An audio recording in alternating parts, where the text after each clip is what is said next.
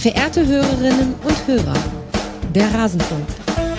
Wann kann ich euch jetzt dann in der großen Hollywood-Produktion mit, ja, ich weiß jetzt gerade gar nicht, wie man sich da als Vater und wie man sich als Sohn wünschen könnte. Du hast, hast du schon mal Gedanken darüber gemacht, wer Nein. spielen soll? Ich kenne aber auch keine Schauspieler. okay. Also wann? Ich würde sagen, in zwei Jahren vielleicht, vielleicht auch weniger. Ich will meinen Lieblingsverein. Okay, ich fahre am Wochenende mit dir ins Stadion, wir gucken ein paar Spiele und als Gegenleistung lässt du dich in der Schule nicht mehr so provozieren. In Ordnung. Abgemacht. Erste, zweite und dritte Liga. Das sind 56 Vereine. Die schauen wir uns alle zusammen an. 56. Du hast es versprochen. Das Tribünengespräch. Es ist vier Jahre her. Im Juli 2019. Da haben wir uns zuletzt getroffen und wir haben uns sogar hier getroffen, hier in München. Ich freue mich sehr, dass bei mir sind die Wochenendrebellen Mirko von Jutacenka und Jason von Jutacenka. Hallo ihr beiden. Hi, schön, dass wir da sein dürfen. Ja, gleich müssen wir dieses Intro noch nachbesprechen, aber erst müssen wir gute Gastgeber sein, wollen wir gute Gastgeber sein und Andreas Thies hier begrüßen. Endlich ist er mal im Rasenfunk. Unglaublich, wie lange das gedauert hat. Hallo Andreas, schön, dass du da bist. Vielen Dank für die Einladung. Es ist einer der größten Träume, die in Erfüllung gegangen sind, endlich mal in den Rasenfunk zu kommen. Ja, ja, und alle, die bei YouTube sind, die sehen, dass er fast nicht rot geworden ist, als er das Genau. gerade gesagt hat. Wir haben dich nämlich zugeschaltet. Ihr zwei, äh, wir haben es ja gerade im Intro schon gehört und ich denke eigentlich, dass es die Leute da draußen auch schon mitbekommen haben sollten. Das, was wir da im Intro gehört haben, das ist jetzt wahr geworden. Jason, wie fühlt sich das für dich an? Könntest du dich noch erinnern an diesen Ausschnitt, als du mir vor vier Jahren prophezeit hast, in zwei Jahren ist der Film raus? Ja, natürlich konnte ich mich erinnern. Man musste fairerweise sagen, ich konnte nichts von der Pandemie wissen. Vielleicht wäre es in zwei Jahren gegangen, wenn da nichts gewesen wäre. So sind es jetzt vier Jahre geworden. Ähm, aber ja, ich kann mich daran erinnern und es ist ungefähr alles so gelaufen, wie ich es mir vorgestellt habe, würde ich sagen. Cool, nicht schlecht. Also das mit den zwei Jahren war auch ein Witz, das sollte kein Vorwurf sein. Mirko, konntest du das auch alles so abschätzen schon, was jetzt passiert ist? Nein, nein. Also da sind wir auch mal wieder in der, äh, in der Perspektive dann doch unterschiedlich. Ähm, dieses Gefühl des Überrolltwerdens, was jetzt gerade passiert, das deutete sich so nach und nach an, aber äh, Jay-Z hat es von Anfang an prophezeit. Mal wieder. Ja. Ja, wobei wir uns damals noch nicht einig waren, wir alle miteinander, ob es vielleicht eine Serie werden würde, weil Mhm. Serien so hoch im, im Kurs standen. Aber es wurde ein Film, den Andreas und unter anderem deshalb bist du hier, nicht nur, weil ich dich endlich mal in den Rasenfunk holen wollte und es tut mir leid, deine Vereine bieten sich einfach nicht an, denen Ja. du im Fußball anhängst, äh, sondern weil du den Film auch schon äh, gesehen hast. Willst du so einen ganz, ganz kurzen ersten Eindruck mal geben von dem, was du schon sehen konntest? Also, äh, da ich diese Geschichte der Wochenendrebellen ja schon relativ lange kannte, dann auch vor dem Film und dann auch vor eurem Gespräch, ich weiß gar nicht, wann wir uns kennengelernt haben. Mirko und ich haben uns in einem, im Bordbistro eines ICEs zwischen Würzburg und Kassel mal kennengelernt. Klar. Ähm, wo auch sonst. Ähm, äh, da war ich, ich kannte die Geschichte ja schon länger und ähm, war relativ aufgeregt, als ich in diesen Film reingegangen bin, weil ich gedacht habe, es ist ein Film mit Florian David Fitz. Wir kennen die Filmografie dann ja auch von Florian David Fitz, wo es dann darum geht, das sind zwischendurch dann ähm, durchaus mal Filme mit, mit äh, ernsten Themen, äh, Vincent Vilmer zum Beispiel, aber er ist ja auch für die leichte Kost zwischendurch zu haben. Und da hatte ich ein bisschen die Angst, oh Gott, oh Gott, was wird das für ein Film werden? Und ähm, war allerdings wirklich sehr aufgeregt und äh, bin hinterher aus dem Kino rausgegangen, mh, sehr zufrieden. Vor allen Dingen, wie gesagt, ich kannte die Geschichte und wie sie umgesetzt worden ist, fand ich wunderschön. Und das habe ich sofort Mirko dann auch hinterher noch geschrieben, ähm, dass ich den Film wirklich ganz, ganz toll fand. Es könnte natürlich auch daran gelegen haben, dass du ihn mit dem perfekten Sitznachbarn geguckt hast. Also das muss man natürlich noch abziehen bei deiner Begeisterung, denn wir haben ihn gemeinsam gesehen. Ich habe mich für diese Pressevorführung angemeldet und wo und ich dachte mir noch schon, vielleicht trifft man ja da jemand und dann steht da ein zwei Meter großer Mensch und äh, Ja. grüßt mich freudig. Das war Ja, sehr schön. und ich habe die ganze Zeit während des Filmes habe ich gedacht, kann ich ihn jetzt ansprechen oder ist er so konzentriert beim Film gucken, dass, dass äh, er, dass, dass ich ihn nicht ansprechen darf. Aber wir haben uns ganz gut unterhalten während des Films. Natürlich erst nach dem Film haben wir uns gut unterhalten. Das ist Ja, aber zwischendurch dann auch die eine oder andere Szene. Ja, wir hatten schon, also ich muss auch sagen, wir hatten, wir waren beide angespannt, weil wir halt beide euch äh, so gut kennen oder halt, also eure öffentlichen Personen quasi so gut kennen und die Geschichte so gut kennen. Und ich muss sagen, deutscher Film, manchmal cringe, Fußball im deutschen Film, uh, super cringe Gefahr. Und äh, Andreas nickt schon. Das ist tatsächlich, glaube ich, ganz gut gelungen. Also Andreas, vielleicht noch mal kurz deinen Eindruck und dann dürft ihr mal sagen, wie ihr das hinbekommen habt, denn da müsst ihr euer Finger mit im Spiel gehabt haben. Es war schon hat alles schon so gepasst, so auch wie der Fußball und die Begeisterung dafür dargestellt wurde. Also die Fußballszenen an sich waren wirklich fantastisch. Und das ist ja gerade auch in Sportfilmen immer das Schwierige. Kriegst du Darsteller oder Darstellerinnen, die den Sport beherrschen? Da kennt man aus den USA Baseballfilme, Golffilme und so weiter, wo man, wo man gleich sieht, die, die Fußballer können es nicht, die, oder die, die Baseballspieler können es nicht. Und dann muss man immer so einen Punkt abziehen. Aber diese Fußballszenen an sich in dem Film sind ja reell und da sind keine Szenen nachgespielt worden und das fand ich äh, fand ich wirklich überragend und diese Stadionszenen dann aus Dortmund, aus Nürnberg etc. Das hat dem dem ganzen Film so eine ein ja so ein Realitätslevel nochmal draufgegeben, dass man da überhaupt nicht drüber nachdenkt, öh, ist das jetzt cringe oder so, sondern das ist sehr sehr natürlich in diesen Film eingefügt und macht das Ganze äh, meiner Meinung nach dann noch ein kleines Stück sehenswerter. So, und jetzt müsst ihr uns sagen, wie ihr das geschafft habt. Wir wussten 2019 schon, dass quasi das Recht an eure Geschichte schon äh, vergeben mhm. war an den Autoren, äh, den Drehbuchautoren Richard Kropf, der mhm. auch äh, Four Blocks hat er gemacht, glaube ich, genau. unter anderem. Was ist seitdem passiert, dass jetzt dieser wahrscheinlich Blockbuster dabei rausgekommen ist? Ähm, ja, Richard hat mir dann sein, äh, sein Drehbuch, seine erste Drehbuchversion zugeschickt. Und ähm, ich habe Rückmeldungen gegeben, beziehungsweise wir haben Rückmeldungen gegeben. Äh, diese Rückmeldung kam in Form einer zweistündigen Podcast-Datei, was nicht ganz so gut angekommen ist am Anfang, weil er wohl erst die Länge gesehen hat und dann meinte, wollen wir den Film überhaupt noch machen? Ähm, aber als er die Datei sich dann angehört hat, hat er gemerkt, es ist vielleicht zehn Minuten Kritik und ähm, weit über eine Stunde weitere Ideen, Anregungen, Anmerkungen, Anekdoten dazu. Und das ging mehrmals hin und her mit den, mit den Drehbuchversionen, die wir bekommen haben. Und äh, dann auch nach, als das Drehbuch fertig war, auch bei der Produktion des Films. Äh, Marc, also der Regisseur, hat jetzt neulich auf einer Premiere gesagt, er habe wohl noch nie eine so lange Liste mit Rückmeldungen erhalten wie von mir. Mhm. Ähm, und das betrifft halt zum einen die Darstellung von Autismus zum Großteil, wo ich sehr viel äh, noch ähm, Rückmeldung gegeben habe, aber eben auch so unsere Reisen, um so zu wissen, wie läuft es so ab, wenn wir im Stadion sind und mhm.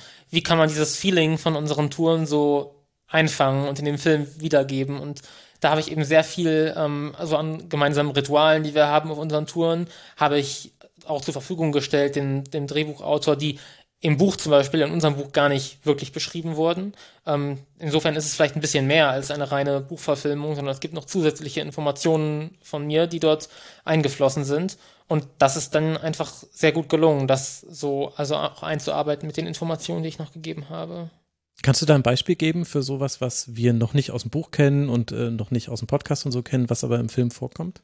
Ähm, auf unseren Fußballreisen äh, wird dort zum Beispiel gezeigt, die, äh, die Luftblase, die Papsi so um mich bildet, mhm. wenn es sehr voll wird vor dem Stadion und ähm, um praktisch so Berührungen äh, zu vermeiden.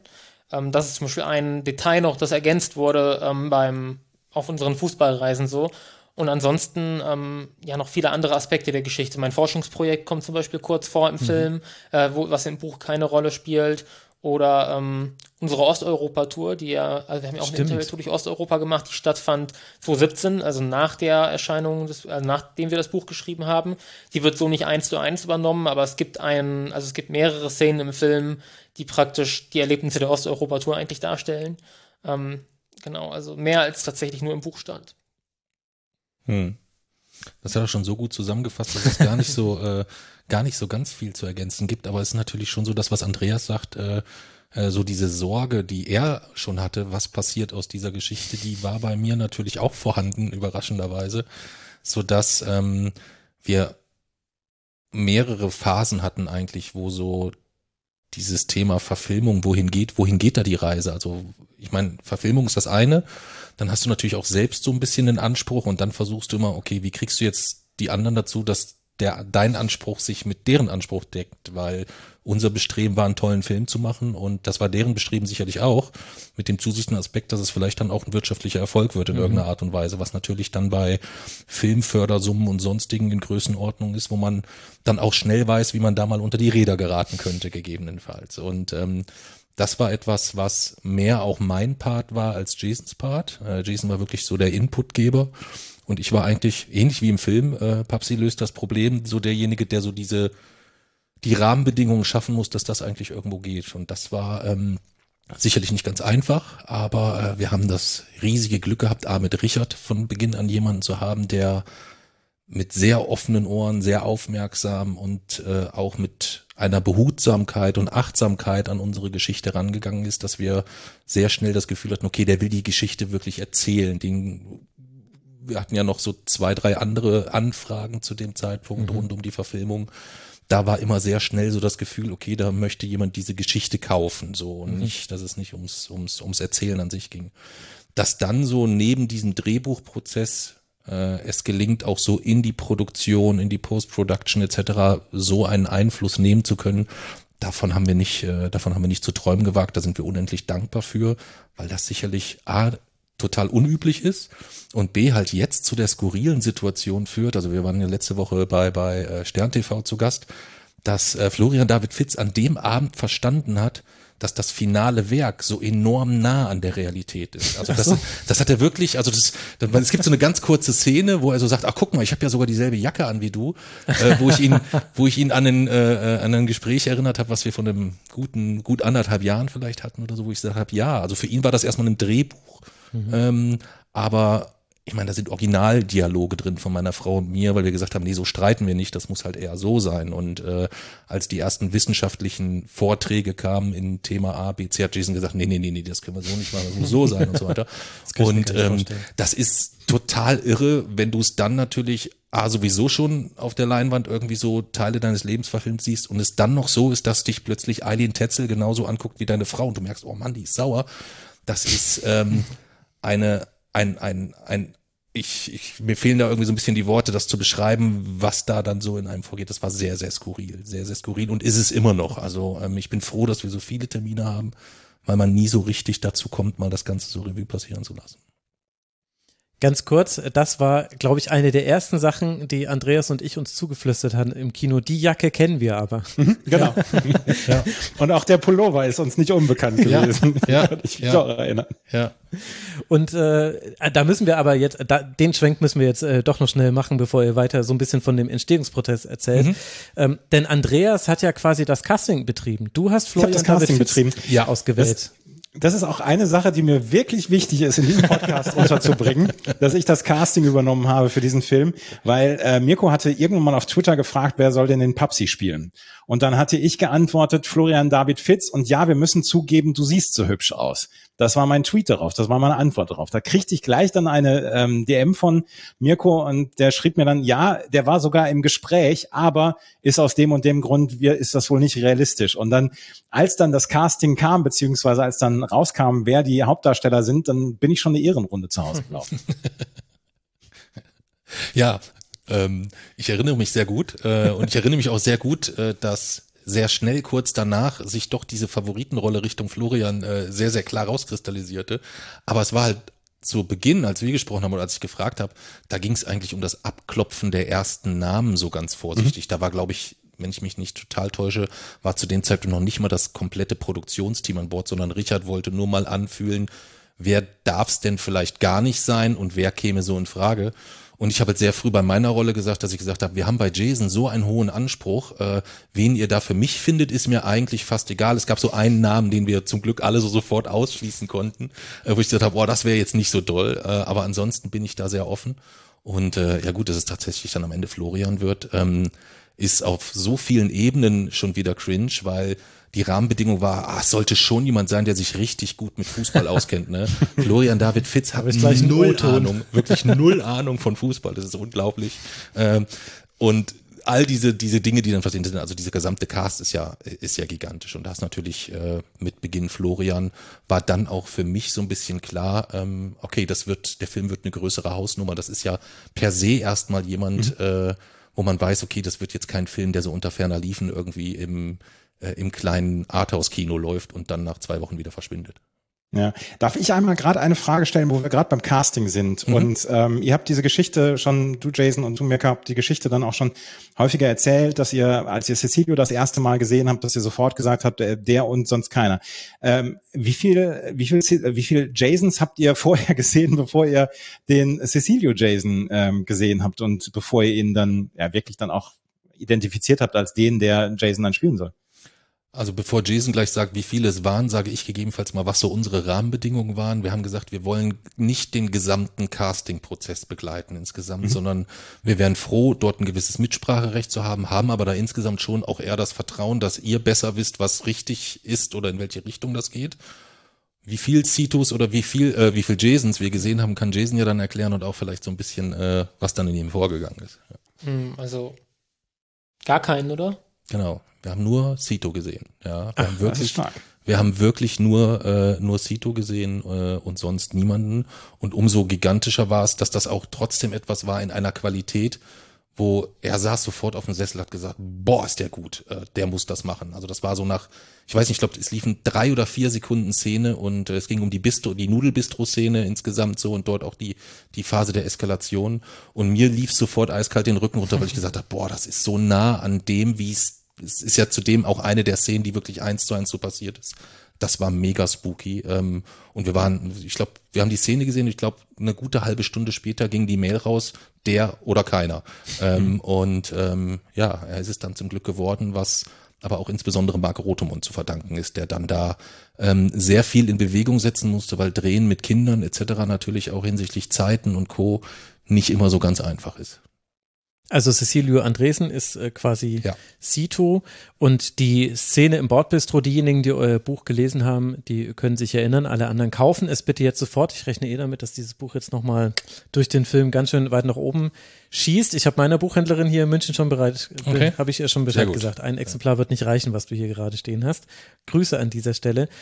Äh, die Bordbistro-Szene, da geht es eben äh, darum, dass ja, Jason, du möchtest, dass sich Essen nicht berührt beim Essen und dass vorher sogar noch die Anweisung oder die, diese Information wird weitergegeben an den Kellner dort und dann berührt sich das Essen eben doch und das führt dann zu so einem Overload bei dir und ist eben deswegen so eine der Schlüsselszenen, weil sie, glaube ich, auch so eindrücklich ist und das war es ja schon in der Beschreibung im Buch und im Film hat man auch das Gefühl, da mit so zwei, drei weiteren Szenen, da wird eben versucht darzustellen, was in der Außenwelt, was die Außenwelt sieht und was dann aber auch bei dir passiert. Und deswegen würde mich interessieren, wie fühlt sich das denn für dich an, dass jemand anderes dich spielt, dass jemand anders auch quasi das, was ja gar nicht mehr so einfach in Worte zu fassen ist, umsetzen soll? Ähm, also grundsätzlich war das schon eigentlich immer einer meiner Wünsche, mich selbst irgendwie so kennenzulernen und mich selbst auf der Leinwand zu sehen und mit mir selbst sogar befreundet zu sein. Das habe ich mir schon immer cool vorgestellt. Ähm, und das ist durch den Film ja so ein bisschen wahr geworden. Mhm. Ähm, ist, das Ding ist halt auch, also die Nudelszene jetzt beispielsweise im Bordbistro, ähm, die zu schauen, hat tatsächlich so wehgetan irgendwie, weil ich ja noch das, ich, ich erinnere mich noch an das Gefühl und es war nicht, also es war definitiv wahrscheinlich schlimmer, als es dort tatsächlich sogar noch dargestellt, also die Eskalation war intensiver, als sie dargestellt wurde mhm. im Film. Äh, weiß nicht, ob das gemacht wurde, damit der Film nicht FSK 18 wird oder so, von, den, von der Wortwahl. Ähm, aber es war eigentlich so noch intensiver und das dann wieder so zu sehen, auch so nah an der Realität und mit Zito, der ja das auch auf dieselbe Art gesprochen hat wie ich und auf, sich auf dieselbe Art so gestikuliert hat, wie ich das gemacht habe und sich eins zu eins verhalten hat wie ich, ähm, ja, hat das, war das halt auch besonders eindrücklich irgendwie. Hat bei so eher unangenehmen Szenen dann halt auch total, äh, ja, wieder ein unangenehmes Gefühl hochkommen lassen. Mhm. Aber in den sehr positiven Szenen, die ich ja auch noch eins zu eins in Erinnerung, in, in Erinnerung habe, wie sie in der Realität passiert sind, ähm, durchlebt man ja auch diese Szenen irgendwie nochmal. Ähm, das heißt, in jedem Fall ist es eigentlich immer spooky, aber oft ist es halt auch sehr, sehr positiv. Und insgesamt ist natürlich klar, dass allein schon die Tatsache, dass selbst eine so unangenehme Szene in der Lage ist, mich dieses Gefühl noch einmal durchleben zu lassen, ist ja schon eigentlich ein Beweis dafür, dass sie gut gelungen ist. Das ist wirklich krass, muss ich sagen. Ich will, will auch gar nicht wissen, wie das ist, quasi Erinnerungen des eigenen Lebens nochmal umgesetzt zu sehen, in perfekter Ausleuchtung und mit einer, mit verschiedenen Kameraperspektiven und dann zoomt die Kamera nochmal an dein beziehungsweise an äh, Florian David Fitz Gesicht heran und du sitzt im Kinosessel oder wahrscheinlich die ersten Male habt ihr es ja wahrscheinlich noch woanders gesehen und man denkt sich so, ach so, ja, so hat das wahrscheinlich von außen aus gesehen, was ich mich, an was ich mich erinnere.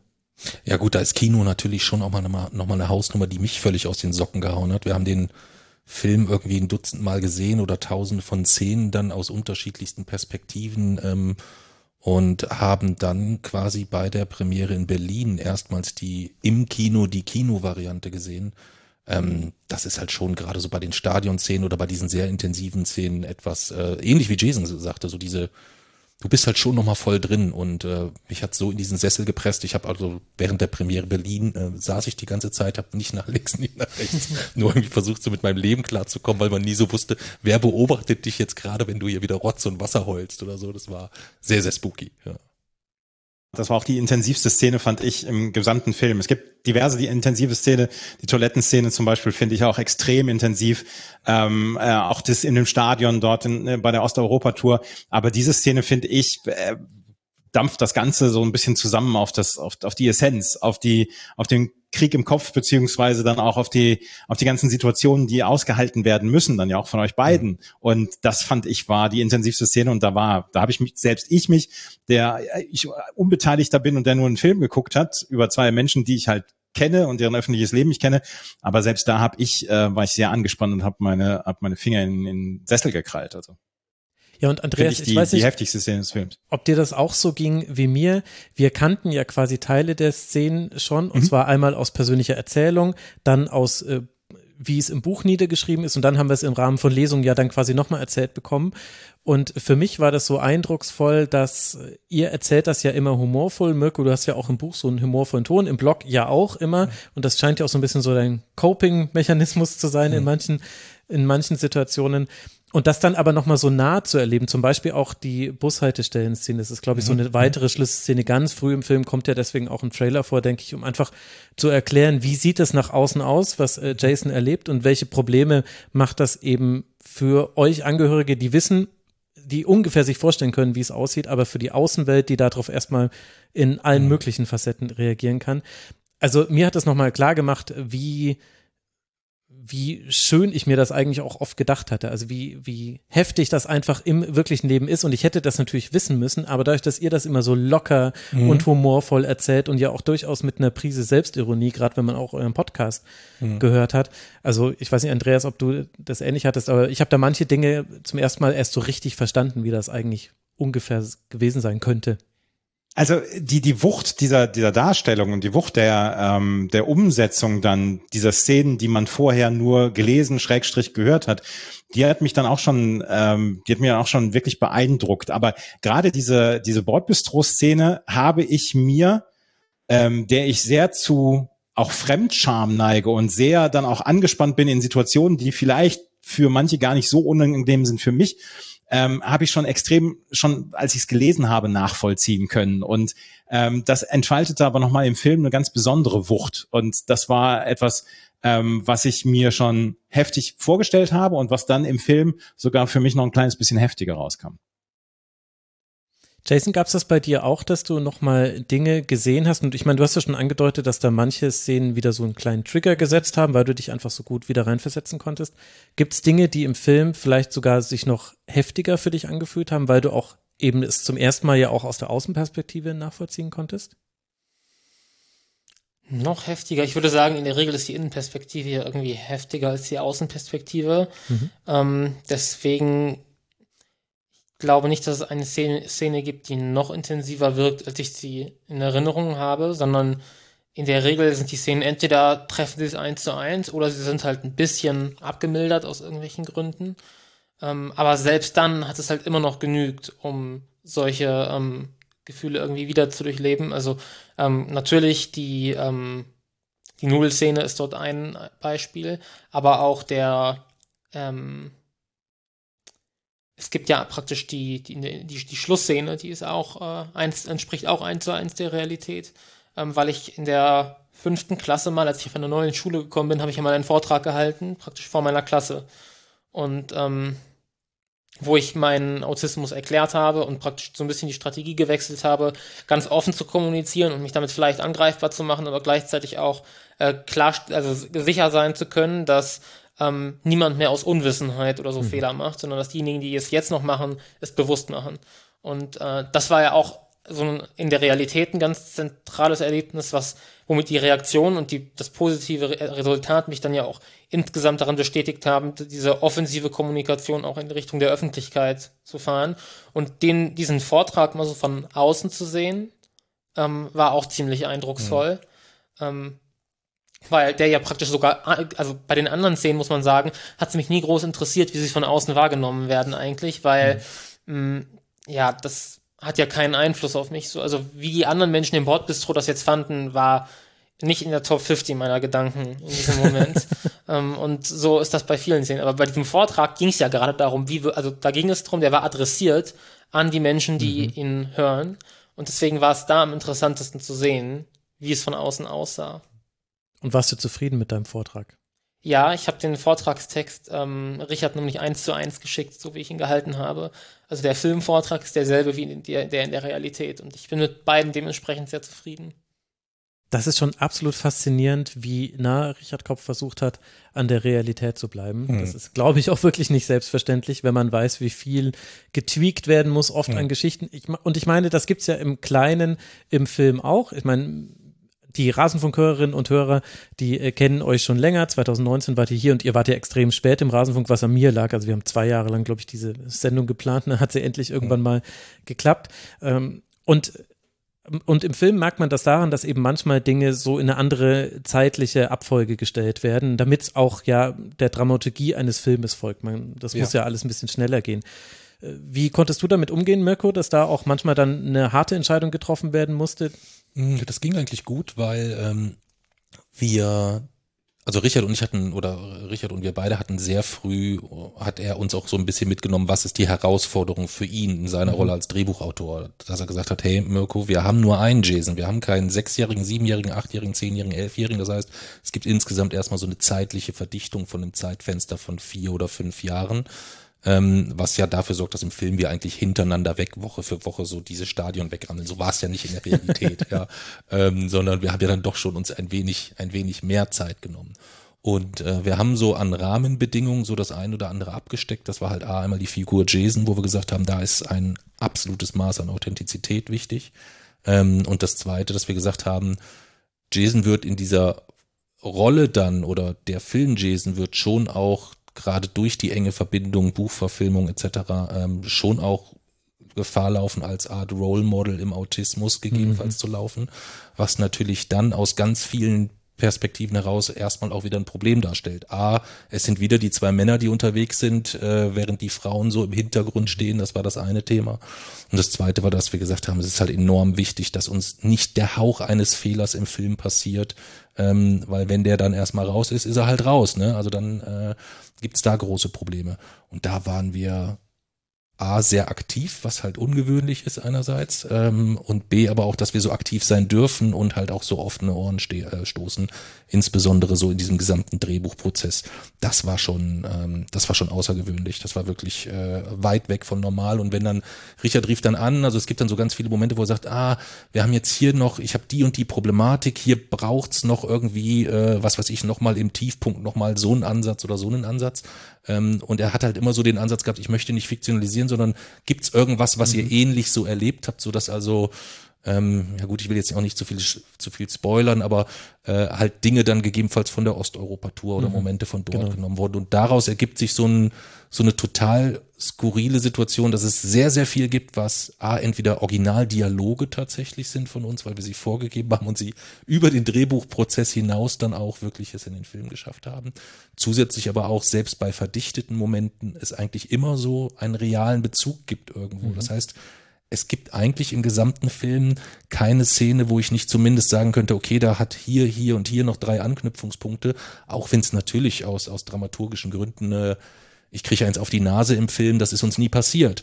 Und ähm, das war trotzdem sehr früh in der Drehbuchversion. Ähm, es sollte am Anfang im Stadion passieren, wo wir gesagt haben, das wiederum finden wir jetzt nicht so gut, weil wir haben in 100 Spielen im Stadion ist es nichts passiert. Warum muss jetzt der Fußballfan äh, im Stadion wieder der sein, der uns dann, der Böse, der uns mhm. eins auf die Nase gibt, so dass man gesagt hat, okay, lass uns das so ein bisschen rauslagern. Also egal was war, man hat sich da immer so auf uns eingelassen und hat verstanden, was, wieso, weshalb, warum uns auch wichtig ist, dass das nicht irgendwie der Ego-Trip von Mirko und Jason ist, die jetzt sagen, äh, dass wir wollen aber so dargestellt werden, sondern konnten eigentlich immer relativ gut argumentieren, entweder hinsichtlich unserer Verantwortung, was die Kommunikation über Autismus allgemein angeht, oder halt auch einfach Dinge, wo wir gesagt haben, nee, das möchten wir aus persönlichen Gründen nicht oder so.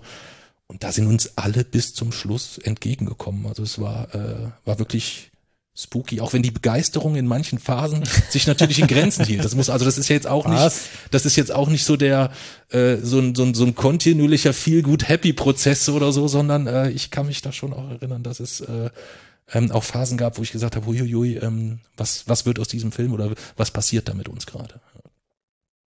Jason, jetzt bist du ja jemand, der logischerweise sehr sich an Regeln hält und ja auch äh, dementsprechend auch möglichst akkurat viele Dinge wiedergegeben werden möchte. Also zum Beispiel, du schickst den kompletten Vortrag an den Drehbuchautor und er ist dann so toll, dann auch wirklich Sätze daraus quasi zu verwenden. Wie ist es dir damit gegangen, dass ja manche Dinge dann doch geändert werden mussten? Hm, Also es war gar nicht so, dass ich bei äh, den Szenen, wo zum Beispiel meine 1 zu 1 äh, Texte übernommen wurden, dass ich darauf, darauf bestanden habe, sondern es wurde vielmehr an manchen Stellen sogar angefordert. Also Mhm. ähm, die waren, die ähm, Verantwortlichen am Film waren teilweise auch dankbar dafür. Und ähm, ich würde sagen, es hat den Film auch verbessert. Und die Stellen, wo ähm, dann dramatisiert werden musste, war ich dann auch so weit zu sagen, ähm, davon verstehe ich wiederum nicht so viel von Dramaturgie und wie man letztlich einen Film dreht. Also lasse ich dort auch denen den Freiraum, die es so besser wissen. Ähm, die Regel war halt einfach, dass die ähm, Dramaturgie auf keinen Fall auf Kosten der Darstellung von Autismus und der, der Darstellung meiner Persönlichkeit geschehen darf. Das war die einzige Bedingung. Und ähm, allem praktisch äh, jenseits dessen, also ähm, diese Kompaktifizierung von mehreren Jahren oder Dinge an einen anderen Ort verlegen oder die Chronologie umtauschen. Wenn das dem Film äh, nützt, dann war ich da auch immer offen, das so zu machen, ähm, weil ich natürlich auch will, dass der Film letztlich unterhaltsam wird und mein Anspruch war, dass ähm, so das Feeling auf unseren Reisen so wiedergegeben wird und dass meine Persönlichkeit wiedergegeben wird. Und solange das erfüllt war, konnte ich auch mit einem gewissen Maß an Entfremdung leben, wobei es mich natürlich immer gefreut hat, wenn ich irgendwie tatsächlich so eins zu eins Szenen wiederentdeckt habe. Das ist natürlich ein schönes Gefühl. Ähm, Wie, ist, das, ist dir das schwer gefallen, die äh, auch so ein bisschen die, die Führung dann abzugeben? Weil ihr gebt euch ja in die Hände von Drehbuchautoren. Ja, ihr habt jetzt beide, beide dann auch äh, klar gemacht, dass die, ähm, dass die Absprache oder die, die Zusammenarbeit da fantastisch war. Aber ist dir das zwischendurch schwer gefallen, dass du gesagt hast, äh, dass das das würde ich schon gern selber machen. Also auch wenn du gesagt hast, ich habe keine Ahnung von Dramaturgie, aber dass man sagt, ähm, dieses, ich muss das jetzt in andere Hände geben, ist dir das schwer gefallen? Naja, unterm Strich hätte ich es nicht besser gekonnt. Ähm, Mhm. Von daher nicht, nicht so wirklich. Ähm, und das liegt aber auch zum Großteil an den Leuten, in, die, in deren Hände wir es ja gegeben haben. Also normalerweise wäre das was, womit ich mich wenig wohlfühle tatsächlich. Ähm, weil bei sowas Wichtigen müsste ich einer Person schon sehr vertrauen, um ihr das so in die Hände zu geben. Und müsste die Gewissheit haben, dass dann ich irgendwie noch den Draht dazu habe und im Zweifel ich ernst genommen werde, wenn ich wirklich einen dringenden Wunsch habe, der so, also dass, dass etwas so zum Beispiel gar nicht funktioniert. Aber bei Richard jetzt für den für das Drehbuch wusste ich halt erstens, dass er halt einen guten Job machen wird, weil ich ja vorher mit ihm gesprochen habe, bevor er angefangen hat, das Drehbuch zu schreiben und ihn kennengelernt habe und ich aus dem Gespräch mitnehmen konnte, er wird es gut machen und gleichzeitig ja sein Wort hatte mehr oder weniger, dass ich dort auch eingebunden werde und ich sagen kann, wenn etwas nicht geht. Und beides hat mich dann dazu gebracht, dass, dass es nicht schwer war. Und ähnliches galt dann für die anderen Menschen, mit denen wir zusammengearbeitet haben, später. Also mit Marc und dann halt mit dem Filmteam bis heute, ja. Andreas, wir haben dich ja nicht nur hier mit dabei, weil wir gemeinsam die Premiere sehen durften und weil ich dich endlich mal im Rasenfunk haben wollte, sondern du hast ja auch noch ein Interview geführt mit den beiden Hauptdarstellern E- Eileen Tesel und Florian äh, David Fitz. Bevor wir da mal so ein paar O-Töne hören und dann äh, darüber auch gerne sprechen können, äh, welchen Eindruck haben die beiden dann auch quasi in ihrer Rolle? Du hast sie erst im Film gesehen, dann hast du sie darüber sprechen hören. Welchen Eindruck haben sie auf dich gemacht? Also mein Eindruck war ähm, wirklich ganz hervorragend, weil ich war vorher dann auch so ein bisschen unsicher. Ich bin im Sportjournalismus tätig. Filmjournalismus ist nun wirklich überhaupt gar nicht mein Ding, weil ich auch nicht der größte Kinogänger bin. Deswegen war ich da schon relativ unsicher. Dann war das ähm, Interview dann auch noch im Bayerischen Hof in München äh, angesetzt, in einem der größeren Säle. Und dann ähm, hatte das wirklich etwas, und das habe ich den beiden auch sofort gesagt, es hatte was von ähm, Notting Hill, äh, wo wo Hugh Grant dann gegenüber sitzt von, von Julia Roberts und wo es dann heißt hier, die Leser von Horse and Hound werden sich dafür bedanken für dieses Interview. Also äh, da habe ich schon erstmal so ein bisschen Respekt davor gehabt, aber die beiden waren ähm, tatsächlich sehr, sehr angenehm und ähm, haben auch also die 20 Minuten Interview, die ich mit denen gemacht habe, sie haben den Eindruck hinterlassen, dass sie hinter dem Film total stehen und dass sie ähm, auch sehr, sehr gerne über diesen Film gesprochen haben. Und ähm, das fand ich, war bemerkenswert. Vor allen Dingen, es war vier Monate, es war im Juni oder Juli, dass ich mit den beiden gesprochen habe. Ähm, es war noch Monate vor der Premiere und beide waren schon sehr in Vorfreude. Eileen Tetzel hat, hat noch ein anderes Projekt gehabt als, als Regisseurin. Florian David Fitz hat auch noch einen anderen Film gehabt, den er, den er promoten musste. Aber trotzdem haben beide sich sehr auf diesen Film gefreut und äh, das kam in jeder Sekunde dieses Gesprächs dann raus. Und das war ein sehr angenehmes Gespräch. Das kann ich bestätigen als derjenige, der es auch äh, komplett hören durfte. Dann hören wir doch mal rein. Unter anderem, es ist ein Thema, das haben wir gerade schon ein bisschen gestreift, aber jetzt wollen wir Florian David Fitz doch noch mal selber darüber reden hören, wie viel er eigentlich von Fußball versteht. Ich war einmal tatsächlich im Olympiastadion damals noch, aber ich war wirklich wie Jason. Ich war der Einzige, der nicht mehr stehen wollte. Ich saß dann einfach, weil es mich irgendwann genervt hat zu stehen. Also ich, ich guck Weltmeisterschaft, ja, aber das ist ja wie, wenn, wenn du sagst, du gehst Weihnachten in die Kirche. Ähm, ich bin aber auch derjenige, der nach dem, nach dem Endspiel in der Weltmeisterschaft sich wundert, dass dieselben, die gerade gegeneinander gespielt haben, schon wieder für die Vorauswahl für die EM miteinander spielen. Ich so, was, das ist doch völlig sinnlos. Lass es doch einmal kurz stehen. Weil dann spielen die ganz oft wieder gegeneinander und dann ist es plötzlich anders und dann denkst du dir, es ist alles doch wirklich nur bisschen dann auch wieder so Zufall. Und dann kommen die Leute mit ihren ganzen Vereinen und, und, und Champions League und so und der Markt, der musste mich immer aufklären, weil ich es halt einfach überhaupt gar nicht verstehe. Und ich sage ja dann auch alle Vereine falsch. Aber ich hatte ja wirklich jetzt, habt ihr jetzt wahnsinnig viel mitbekommen. Also für mich war das sehr, wir sind ja da in diese ganzen, ganzen Stadien auch reingegangen. Ähm, für mich war das wahnsinnig lehrreich und witzigerweise auch viel liebevoller und interessanter, als ich mir das vorgestellt habe. Oder ich hatte mir gar nichts vorgestellt. Mhm ähm, wie unterschiedlich das ist, die, wie, mit wie viel Freude da reingegangen wird, weil ich ja immer gedacht habe, es ist einfach nur, Leute verdreschen sich dann da vor der, vorm, vorm Stadion und, und, und trinken Bier und grölen. Ja. Aber es ist ja so viel Liebe zu diesem Verein, das, was ich ja gar nicht kenne. Wahrscheinlich bin ich sowieso ein Blinder, der einfach nie gesehen hat. Vorauswahl für die EM. Also mehr musste Florian David Fitz nicht sagen. ja, und ihr habt einen Blinden zum Sehen gebracht, Mirko, das ist hm. doch schön. Ja, und äh, vor allen Dingen, das meint der, äh, das ist also kein, äh, kein, kein Promo-Talk oder sonstiges. Äh, wir haben da letzte Woche, äh, hatten wir äh, zwei Tage hintereinander sehr viele Termine, wo wir zwischendurch warten mussten und da haben wir auch nochmal drüber gesprochen, wo er schon nochmal sagt, er hatte das erste Mal so das Gefühl, dass er nachvollziehen kann, dass es vielleicht da etwas gibt, was ihm fehlt irgendwo so. Das war total spannend äh, zu hören und zu sehen. Also ähm, ich glaube, eine der ersten Drehs war dann äh, Union Alte Försterei, mhm. äh, wo es ihn dann schon wohl gesagt hat, okay, äh, das äh, ist was anderes als das, was ich erwartet habe. Und er sagte, äh, als dann Süd, die Süd kam, äh, die Dortmund, äh, also der, der, der Auftritt in Dortmund, hat er gesagt, okay, das macht halt schon was mit dir, ne? Wenn da so, so, so äh, diese Kulisse mit allem drum dran. Also war super, super spannend. Also wirklich von jemandem, der glaubhaft so wenig Ahnung hat vom Vereinsfußball und sich so wenig auch dafür interessiert, dann doch äh, so ein bisschen gecatcht wird von diesem Ganzen. Und äh, ich habe gesagt, du, ich bin mit Jason noch nicht fertig, aber wenn er Bock hat, äh, nehmen wir ihn dann mit und suchen wir für ihn auch noch einen Lieblingsverein. Ja. Sehr schön, dann steht er zu dritt irgendwann auf der Tribüne. Jason, wie zufrieden bist du mit deinem Film Papsi? Beim Film Papsi, ich würde sagen, der ist äh, schon sehr gut getroffen. Ähm, man muss ja immer so ein bisschen unterscheiden zwischen der Darstellung praktisch des Schauspielers und den, dem Dialog, also dem Inhalt sozusagen, der, der, der, das ja schon im Drehbuch festgelegt wird. Und Papsi ist schon, also Papsi ist ein bisschen mehr ähm, entfremdet als ich, weil ich bin eigentlich gar nicht entfremdet. Und bei Papsi gibt es schon einige Sätze, die er nicht nur nicht gesagt hat, sondern die er wahrscheinlich auch so hätte nicht sagen können oder nie, hätte er nie gesagt. Bobos Burger. Mhm. Ähm, auch, ja.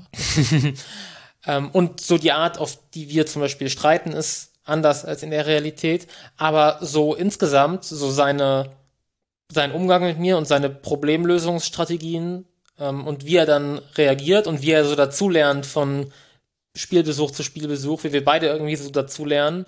Ähm, und dann auch die Art, auf die er in so in solchen Situationen halt versucht, auf mich einzuwirken, ist auch schon nah an der Realität. Man, ich merke natürlich so die ein oder andere kleine Abweichung an manchen Stellen, ähm, weil ich halt ja eins zu eins die Realität kenne und genau weiß, wie es war.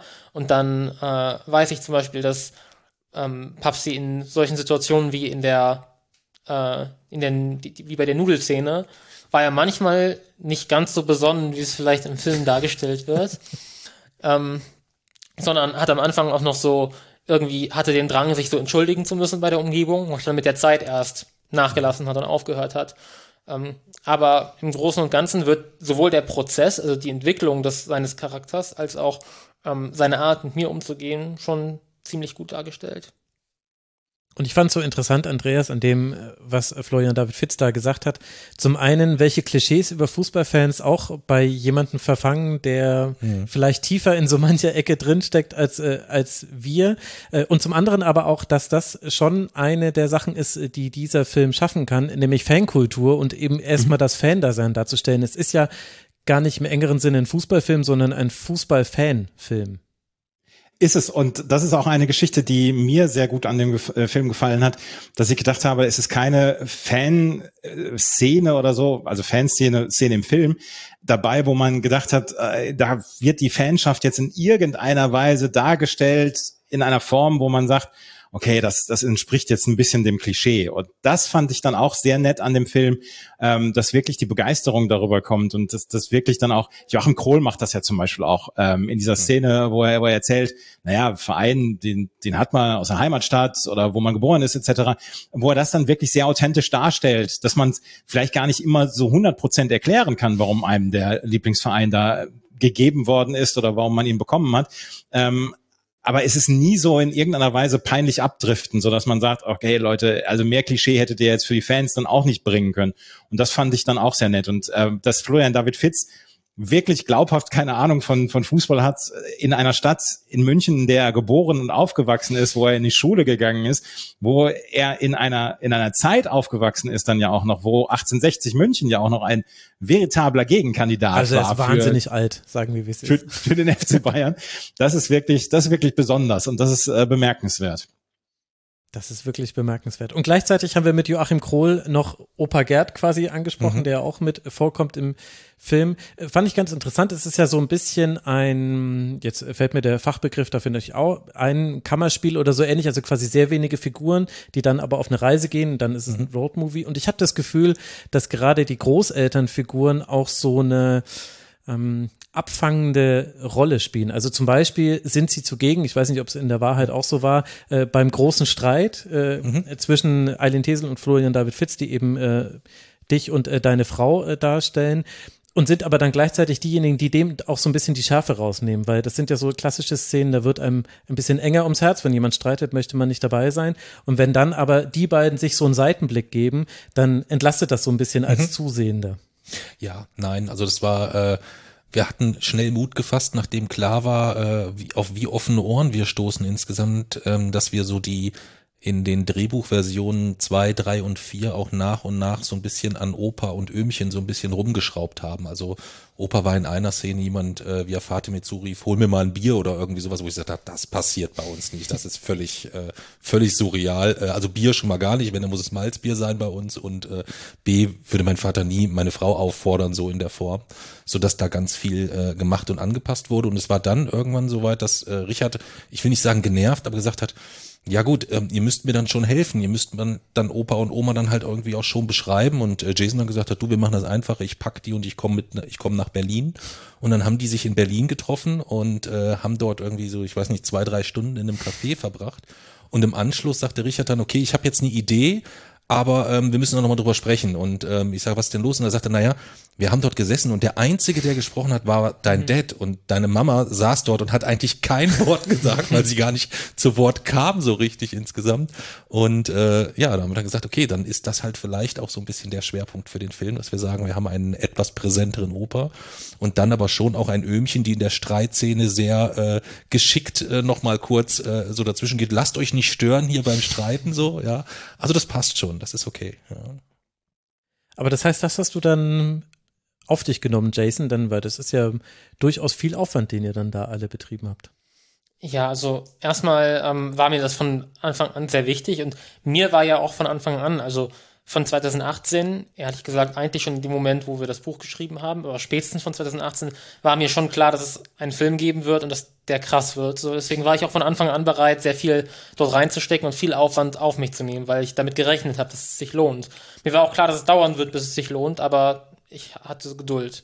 Und ähm, dann muss man noch zweitens berücksichtigen, dass das für mich nicht wirklich Aufwand ist. Also so mit meinen Großeltern nach Berlin zu fahren und Richard zu treffen, ist ja, also es hat mir ja so Spaß gemacht. Und mhm. alles andere, was jetzt so kommt, und jetzt ist es ja noch mehr gerade, was mit dem Film zu tun hat. Also dieses ganze eigentlich durch Deutschland fahren und überall so Menschen eigentlich von deiner Geschichte erzählen. Natürlich ist das irgendwie Aufwand und es schlaucht so körperlich, aber gleichzeitig waren so die letzten Monate, ein, also ich glaube, es war eine der schönsten Zeiten überhaupt bis jetzt und es hat mir auch alles großen Spaß gemacht. Ähm, von daher ist es für mich nicht so anstrengend, wie alle Leute immer vermuten. Mhm. Das ist, das ist richtig schön. Sprecht ihr denn jetzt anders über eure Geschichte? Weil, wenn man drüber nachdenkt, ist das ja eigentlich schon seit mehreren Jahren euer Job, dass ihr durch Deutschland fahrt mhm. und auf verschiedene Art und Weise von eurer Geschichte erzählt. Was würdest du sagen, Jason? Hat sich das jetzt verändert? Ähm, wir können natürlich von immer mehr Dingen erzählen, weil wir, weil unsere mhm. Geschichte ja weitergeht. Ähm, und wir sind ja jetzt auch wieder nach äh, Corona-Pause wieder in den Stadien und erleben dort weiter Dinge. Ähm, aber die Art und Weise, auf die wir darüber sprechen, würde ich sagen, hat sich nicht geändert. Wieso auch? Es ist ja, man, die Dinge, der, die Ereignisse in der Vergangenheit bleiben ja die Ereignisse in der Vergangenheit, die ändern sich ja nicht mehr. Das heißt, es kommt immer nur mehr dazu. Aber die Art, auf der wir darüber auf die wir darüber sprechen, hat sich zumindest bei mir nicht verändert. Hm, würde ich so, würde ich so unterschreiben. Das Einzige, was sich so ganz aktuell so ein bisschen verändert, so aus diesen Interviews heraus, dass äh, wenn du den Einstieg hast oder du hast ein tieferes oder ein längeres Gespräch mit jemandem und äh, dem du dann auch sagst, Mensch, das ist schon sehr, sehr nah an der Realität alles ähm, dass es dann halt dann trotzdem zu Fragen kommen kann und sagen, ah ja, okay, Jason war in der dritten Klasse in der Gefahr, in die Förderschule zu kommen.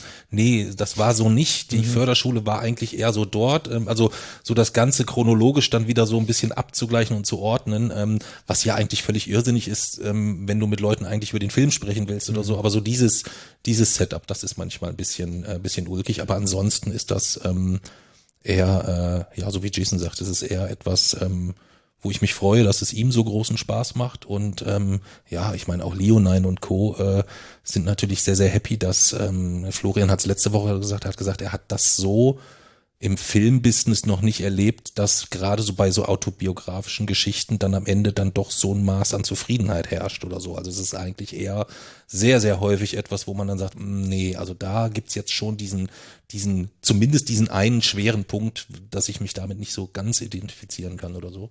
Und äh, das scheint relativ selten zu sein. Ja. Ganz kurz, Leonine und Co.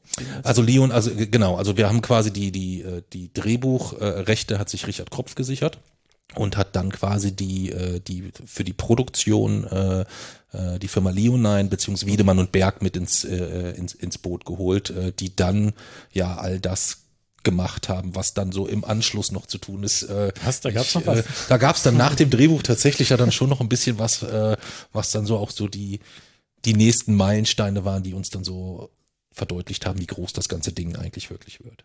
Ja. Da können wir später unter anderem über einen Cameo-Auftritt noch sprechen. Jetzt will ich aber unbedingt mal Eileen Tesel zu Wort kommen lassen, denn so ein bisschen haben wir das Problem, äh, was es auch im Film, du hast es schon thematisiert, gibt. Es ist äh, ein männerdominierter Film, weil ihr mhm. beide eben im Zentrum steht und so ein bisschen war das jetzt in dem Gespräch auch. Ich habe den Namen Florian David Fitz schon so oft gesagt, dass es ja. fast ein Zungenbrecher für mich ist weil er, weil du quasi in seiner Gestalt neben mir sitzt. Jetzt wollen wir mal unbedingt reinhören, was Eileen These gesagt hat, unter anderem zu ihrer Rolle, die sie gespielt hat, die ja dann deine Frau ist.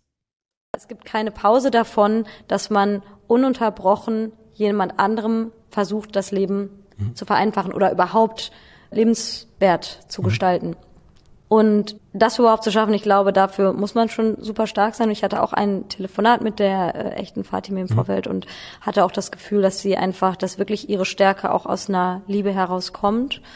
Und für uns war das aber wichtig, dass wir eben Fatime jetzt nicht einfach, ich möchte das überhaupt nicht degradieren, aber jetzt nicht einfach nur als irgendwie, ja gut, die ist jetzt halt die äh, Mama und Hausfrau, mhm. sondern ganz klar zeigen, was für eine unglaubliche Arbeit sie hat und dass sie ihrem Mann auch Grenzen aufzeigt, dass mhm. sie auch dann irgendwann sagt, okay, bis hierhin, aber jetzt kann ich nicht mehr und das übersteigt meine Kräfte und ich komme jetzt auch an, an einen Punkt, wo ich Angst habe, dadurch, dass ich nicht mehr kann, dass ich jetzt anfange, meinen Kindern dadurch Schaden zuzufügen, dass ich nicht genügend für sie da sein kann. Und ich brauche jetzt deine Hilfe. Und das ist ja der Moment, wo der Film startet, dass sie eigentlich sagt, ja, du, mein Mann, bist draußen unterwegs und ähm, bringst das Geld nach Hause, aber du fehlst hier und ich brauche hier Unterstützung. Und so kommt es ja überhaupt erst, dass diese ganze Idee mit dem der Vater soll sich mehr einbringen und dann die Idee mit dem, äh, okay, der Vater und der Sohn ziehen jetzt zusammen los und finden den Fußballverein. Das ist jetzt deren,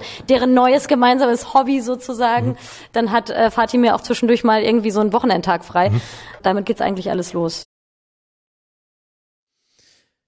Wie denkst du darüber, dass, äh, also über das, was sie da gerade gesagt hat, in Bezug ja auf, auf eine real existierende Beziehung und wie findest du, ist das im Film dargestellt? Ähm, also es gibt, äh, wenn wir fangen vielleicht, ist immer ein bisschen schwierig mit der Spoilerei oder so, aber es gibt eine, äh, gibt mehrere Szenen, aber es gibt eine, die ist so unfassbar eindrücklich. Da geht es darum, dass wir in der Schule vorsprechen müssen.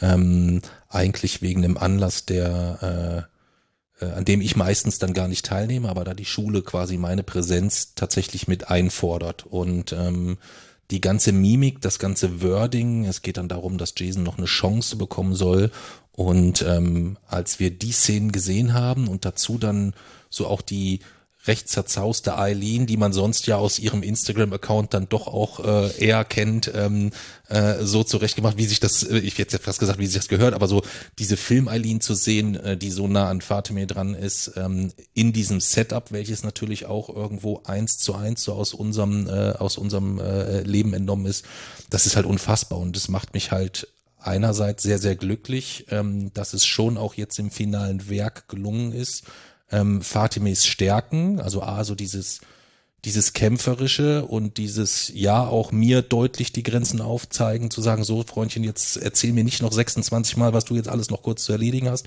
jetzt brauche ich dich hier. Ähm, da ist vom, von der Auswahl erstmal natürlich, äh, ich meine, die beiden waren letzte Woche das, das kann man sich, das ist alles so skurril. Ähm, als die letzte Woche auf der Premiere waren, äh, in, auf der Publikumspremiere in Essen, sind wir so nach, äh, nach vorne über den Teppich gegangen und ähm, ich hätte fast Eileen Tetzel in den Arm genommen, weil die direkt neben mir lief und plötzlich Fatima weg war und ich habe gesagt, Mensch, tut mir total leid und sagt sie, alles gut, das passiert. Um ihr fünf Minuten später, als wir uns vorne hinsetzen wollten, äh, zum Sito wiederum zu sagen, komm, setz dich zur Mama. Ich meine, das ist ja gar nicht seine Mama. Also ähm, sie hat das anscheinend dann doch recht überzeugend gut gemacht oder mir gelingt diese Trennung noch nicht so wahnsinnig gut. Aber wir sind, ähm, für mich ist äh, das, was Jason vorhin auch sagte, so ein bisschen, Sito ist der, der die absolute Punktlandung gemacht hat, wo ich wirklich sage, mir fällt es schwer, die beiden hinsichtlich ihrer, ihrer Gestik, äh, Mimik, so ganz vielen Aspekten auseinanderzuhalten. Das ist aber mindestens genauso gut Eileen irgendwo gelungen und das eigentlich ohne, dass es Begleitmaterial oder Zugang irgendwie zur Terabyte von Dropbox-Daten oder sonstiges gab, sondern die haben halt einfach lange telefoniert. Ähm, Fatimir hat so ein bisschen gesagt, was ihr wichtig ist, und dann hat das einfach komplett gut gepasst. Und äh, sowohl Fatimir findet sich dort äh, wieder und äh, auch Eileen ist sehr, sehr glücklich, als sie sich dann letzte Woche auch dann beide endlich final mal kennenlernen konnten. Äh, äh, hatte ich wirklich den Eindruck, dass es auch ihr wichtig war, so also nach dem Telefonat, dass die sie sagte dann, oh, gleich lerne ich Vater mir kennen und äh, ist die denn wirklich zufrieden? Ist die, ich sage, ja, Eileen, die ist wirklich 100, es ist absolut, na, aber ich will es schon nochmal von ihr selber hören. Wann lerne ich die denn endlich kennen? Ich so, ja, sie kommt ja heute, alles gut, beruhigt euch mal so ein bisschen. Also es war sehr, sehr schön anzusehen, dass das äh, A, diesen sehr pragmatischen Prozess ein Telefonat, ich spiel's, es klappt, es ist perfekt.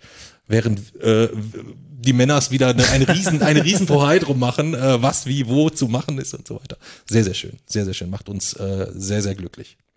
Aber sie hätte ja genauso viel mitreden äh, dürfen, wie ihr das gemacht habt bei ihrer Besetzung und so weiter und so fort. Also das äh, Fatemir meinst du ja, jetzt ja, genau. insgesamt? Also Fatemir hat äh, wohl mit auf den Weg gegeben, hey, äh, ich sah da schon dann halt auch anders aus, als man vielleicht sich jetzt vorstellt insgesamt, also schon recht mhm. zerstört mhm. und so weiter. Und äh, das hat Eileen eins zu eins angenommen. Und äh, wenn da was gewesen wäre, ähm, dann hätten wir da sicherlich auch noch reagieren können. Aber das war tatsächlich bei Eileen 0,0 notwendig. Mhm. Man hat ja auch so ein bisschen das Gefühl, Andreas, im Film gehabt, die ersten, ich weiß jetzt nicht mehr, 10, 15 Minuten ist jetzt, wir haben ihn im Juli gesehen, deswegen für uns ist es jetzt ein bisschen lang her, aber das ist so die Startrampe für ja dann eure gemeinsame Reise, muss ja auch so sein. Und da ist aber eigentlich eben Fatime beziehungsweise Eileen dann diejenige, die da quasi die Zündung startet und die vorher auch, wo mit wenigen Szenen klar gemacht wird, wie der Alltag für sie auch aussieht. Ich fand da diese eine Szene ähm, wirklich beeindruckend, wo es gegenübergestellt worden ist, das Frühstück zu Hause und das Frühstück von äh, Mirko an irgendeiner Raststätte beziehungsweise in irgendeinem Hotel, wo er so ein bisschen mit seinem Essen geaßt hat und zu Hause wurden halt die, die Essenskomponenten getrennt voneinander aufgestellt. Und da wurde äh, für mich dann auch in den ersten 15 Minuten ersichtlich und finde, das macht der Film extrem gut, wie schwer diese ähm, Care-Arbeit dann auch ist und wie, äh, wie unterschätzt das vielleicht dann auch ist. Und das fand ich, dass das erstmal so ein bisschen als Pflock eingerammt worden ist. Das ist die Situation und die ist verdammt, verdammt schwierig für die Mutter im Moment gerade. Und äh, sie ist auch schwierig für Jason, aber die Mutter wird hier dargestellt als die, die hier einen echt extremen Job macht Vater verlustiert sich in Anführungsstrichen so ein bisschen dann ähm, im, im Hotel, wo er auf seinen Reisen ist und ähm, die Mutter hat einen wirklich harten Job und ist am Ende ihrer Kräfte. Und das, finde ich, hat der Film ganz hervorragend gemacht, wirklich in diesen ersten 15 Minuten im Vlog eingerammt. Ich sehe hier viel Nicken neben mir. Das äh, das ist ja quasi so die erste Aufgabe dieses Films gewesen, die Charaktere und Persönlichkeiten abzubieten. Und dann kommen wir ab, abzubilden, Entschuldigung. Und dann kommen wir zu der zweiten vielleicht noch größeren Aufgabe, ihr habt es ja auch schon so besprochen, die Darstellung von Autismus. Extrem wichtiges Thema, weil man ja auch da einen Vlog einrammt, so wie du es gerade gesagt hast, in anderem Bezug, weil wir eben einfach wissen, diesen Film werden hoffentlich sehr, sehr viele Menschen sehen und die werden ihr Bild über Autismus sicherlich verändern und da möchte man es natürlich in die richtige Art und Weise verändern. Und auch darüber hat natürlich Andreas mit äh, Florian David Fitz und Eileen These gesprochen und vielleicht hören wir mal rein, was Aline dazu gesagt hat und nehmen das zum Anlass, darüber nochmal ein bisschen zu sprechen.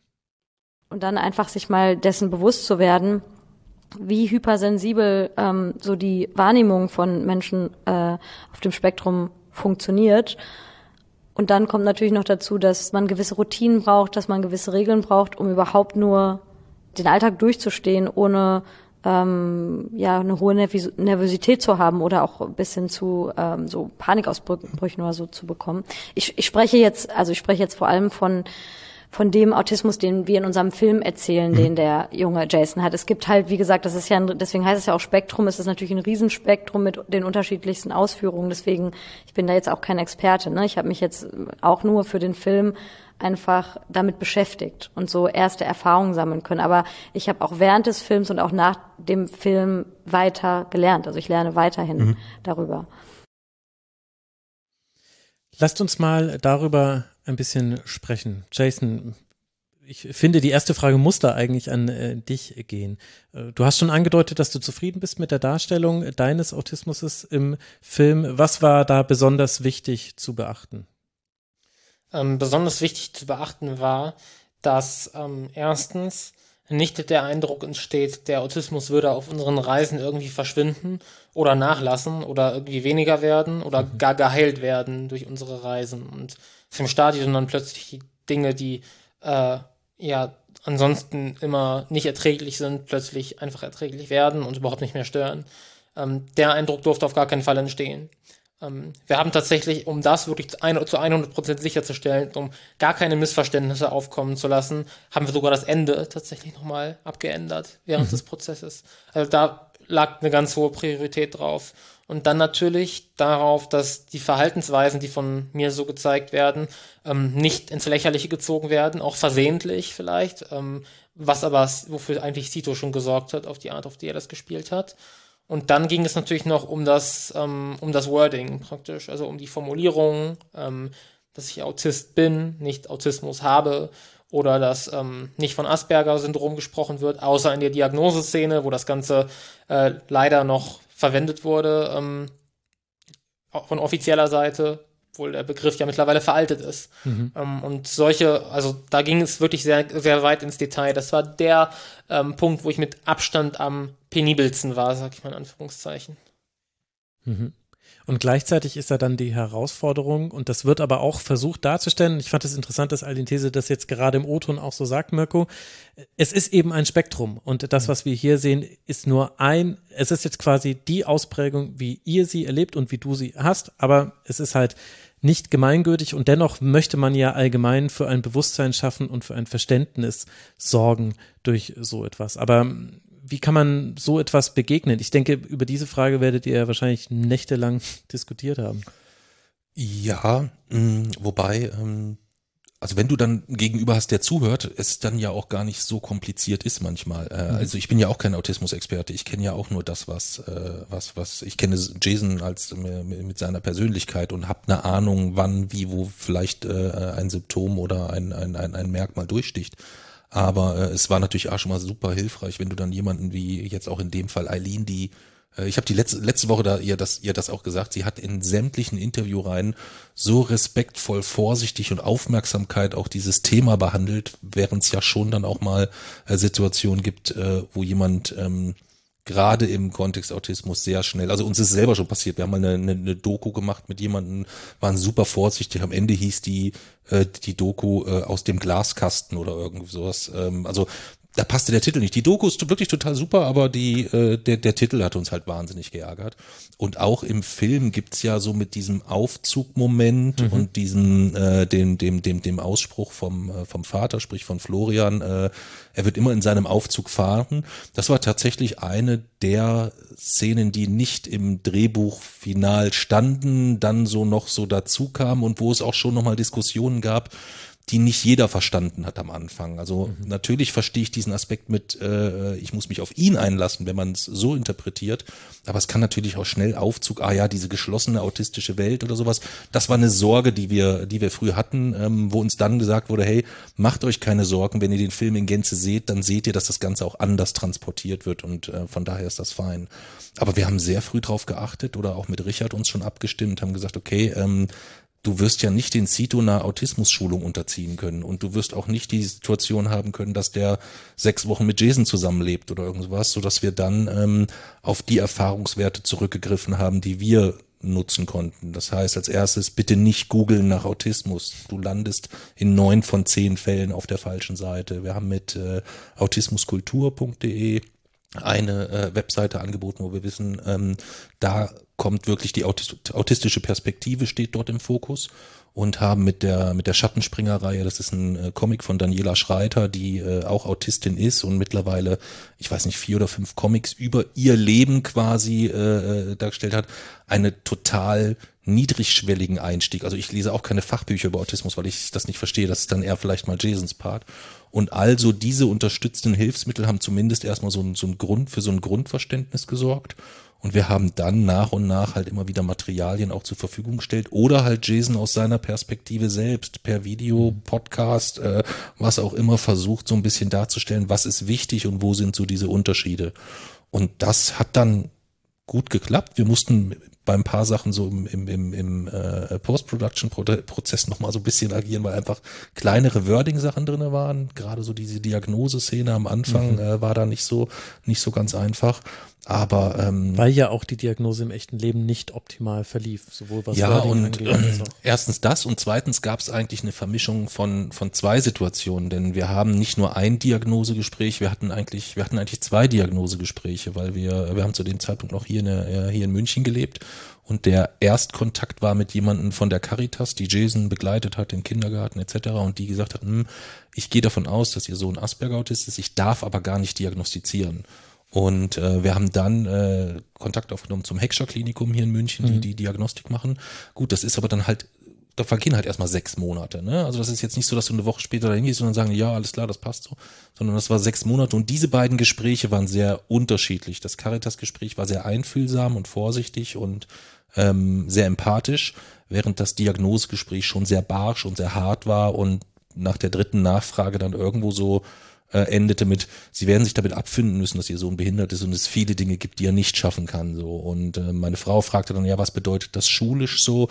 Ja gut, der wird wahrscheinlich auf eine Förderschule gehen insgesamt. Also das war schon sehr barsch und äh, sehr, sehr absolut irgendwie, wie das dann auch von einem Experten dir entgegengebracht wird. Und das war natürlich auch etwas, was wir nie vergessen haben und auch gerne in den Film transportiert hätten ähm, so dass Jason eigentlich so die Vorgabe gemacht hat und gesagt, okay, es muss mit rein, dass Autismus nicht heilbar ist, weil das immer wieder ein Thema ist. Es muss mit rein, dass es ein Spektrum ist und ähm, so haben die dann diese Diagnoseszene etc. so gebaut, dass das dann so ein Mix aus beiden ist und einigermaßen klar ist, was los ist. Ja. Also quasi möglichst nah an der Realität, aber ohne, aber noch mit einem pädagogischen Auftrag. Ja, quasi. so das war der, das war so die äh, der, der Wunsch, dem auch äh, nachgekommen wurde und der wirklich gut gelungen ist. Andreas, darüber haben wir ja auch äh, gesprochen, viel nach dem Film, weil das äh, logischerweise auch etwas ist, wo so was sehr schnell kippen kann. Und da werden verschiedene Techniken ein, angewandt, ohne dass ich da jetzt spoilere. Da gibt's äh, Montagen, es gibt natürlich äh, Tonkulissen, die verwendet werden, schnelle Schnitte hintereinander. Uns beide hat das sehr bewegt, glaube ich. Also wir sind mhm. nicht wir sind nicht neutral aus diesem Film herausgegangen. So sehr wir uns darauf gefre darüber gefreut haben, deine Pullover und deine Jacke wiederzuerkennen. Und auch Jason, es war irgendwie toll, dich nochmal in Jung zu erleben. Aber das war für uns auch ein wichtiges Thema. Wie, was ist dir davon noch in Erinnerung geblieben und wie bist du jetzt auch, ich meine, wir haben es jetzt vor einer ganzen Weile schon gesehen, im Nachhinein mit der Darstellung, ja, zufrieden ist das falsche Wort, aber was hat es bei dir hinterlassen? Na, also bei mir hat es dann, ähm, und ich kann das halt wirklich jetzt nur als Zuschauer ähm, nachvollziehen, beziehungsweise kann das nur ähm, darstellen, aber mich hat es sehr zufrieden zurückgelassen. Ich habe ja in den Jahren, wo ich das Blog schon verfolgt habe und wo ich dann auch Mirko kennengelernt habe und auch Jason kennengelernt habe, ähm, habe ich ja schon sehr viel über Autismus gelernt. Ich habe eben noch mal nachgeguckt, während ihr gesprochen habt, Autismus in Filmen, wie er, wie er behandelt worden ist und beziehungsweise wie ich ihn dann schon mal gesehen habe. Berühmtester Film, vielleicht dann auch Rain Man und so. Aber dieses ähm, äh, dieses ganze, diese ganze Geschichte rund um, das ist ein Spektrum und das sind verschiedene Ausprägungen. Da habe ich lange gebraucht, um das dann auch zu lernen. Das habe ich dann über den, den Podcast, Schrägstrich, über das Blog und äh, dann auch über das Buch kennengelernt. Und dass das dann nochmal, ich glaube, dann auch so ein bisschen das sollte mit Nachdruck dann nochmal gebracht werden. Erstens, das ist keine Clowns-Veranstaltung hier, sondern äh, das ist jetzt nicht da, da gucken wir in irgendeiner Weise witzig drüber, sondern wir wollen das möglichst ernsthaft drüber bringen, sodass dann auch wirklich alle es verstehen und dass das dann wirklich eine Ausprägung ist und dass es dann ein Spektrum ist. Und das finde ich, hat dieser Film extrem gut rübergebracht. Und ich finde auch, dass er es mit Nachdruck rübergebracht hat, weil ja diese Erklärungsszene dann am Anfang ist, mit diesem Gespräch dann auch. Und ähm, da, da habe ich das Kino dann auch wieder sehr zufrieden verlassen, weil das, was ich gelernt habe über die Jahre, ist dann ja auch nochmal kurz runtergedampft auf ein paar Minuten, ist das sehr gut rübergebracht worden. Und dass es, dass gleich so ein bisschen der Wind aus den Segeln genommen wird. Das ist hier keine Komödie und dann wird jetzt nicht auf die Schippe genommen, sondern das ist hier ein ernsthaftes Thema und das wird so ernsthaft wie möglich und so seriös wie möglich angegangen. Und das fand ich, fand ich sehr gut. Das ist ein sehr wahrhaftiger Anspruch, der, den der Film genau. an die Realität und an seine Geschichte hat. Das war auch so mein Eindruck. Und dazu gehört ja auch die Art und Weise, wie sowohl äh, dann du im, im also dein Film ich äh, mhm. mit, mit, dieser Situation umgeht und natürlich auch die ganze Reise. Wir wollen jetzt hier nicht spoilern, aber das ist auch nochmal eine interessante Frage gewesen, die du Florian David Fitz gestellt hast, Andreas, was man denn dann mitnimmt aus einem solchen Film. Mhm. Und da fand ich seine Antwort sehr interessant. Ich weiß nicht, ob Mirko dir wirklich ein Learning geben kann. Also vieles auch einfach tatsächlich aushalten. Weil, na klar, die Leute im Bordrestaurant, oft genug passiert es hier, dass einfach verzogene Kinder rumschreien, die Eltern rumschicken und du sagst natürlich, Alter, was ist los? Ja, mhm. ist genau wie du sagst, wenn dann jemand sagt, übrigens, hier ist die Diagnose, das ist bitte kurz Verständnis, dann ist es was anderes. Also man muss natürlich auch die anderen Leute verstehen, weil man wäre selber ja wahrscheinlich eher auf der Seite der Leute im Bordbistro, dass man sagt, weil man hat es ja ein paar Mal erlebt und man hat nicht jedes Mal so reagiert, oh, vielleicht ist der ja auf dem Spektrum und deswegen hat er, also das ist nicht das Erste, was du denkst.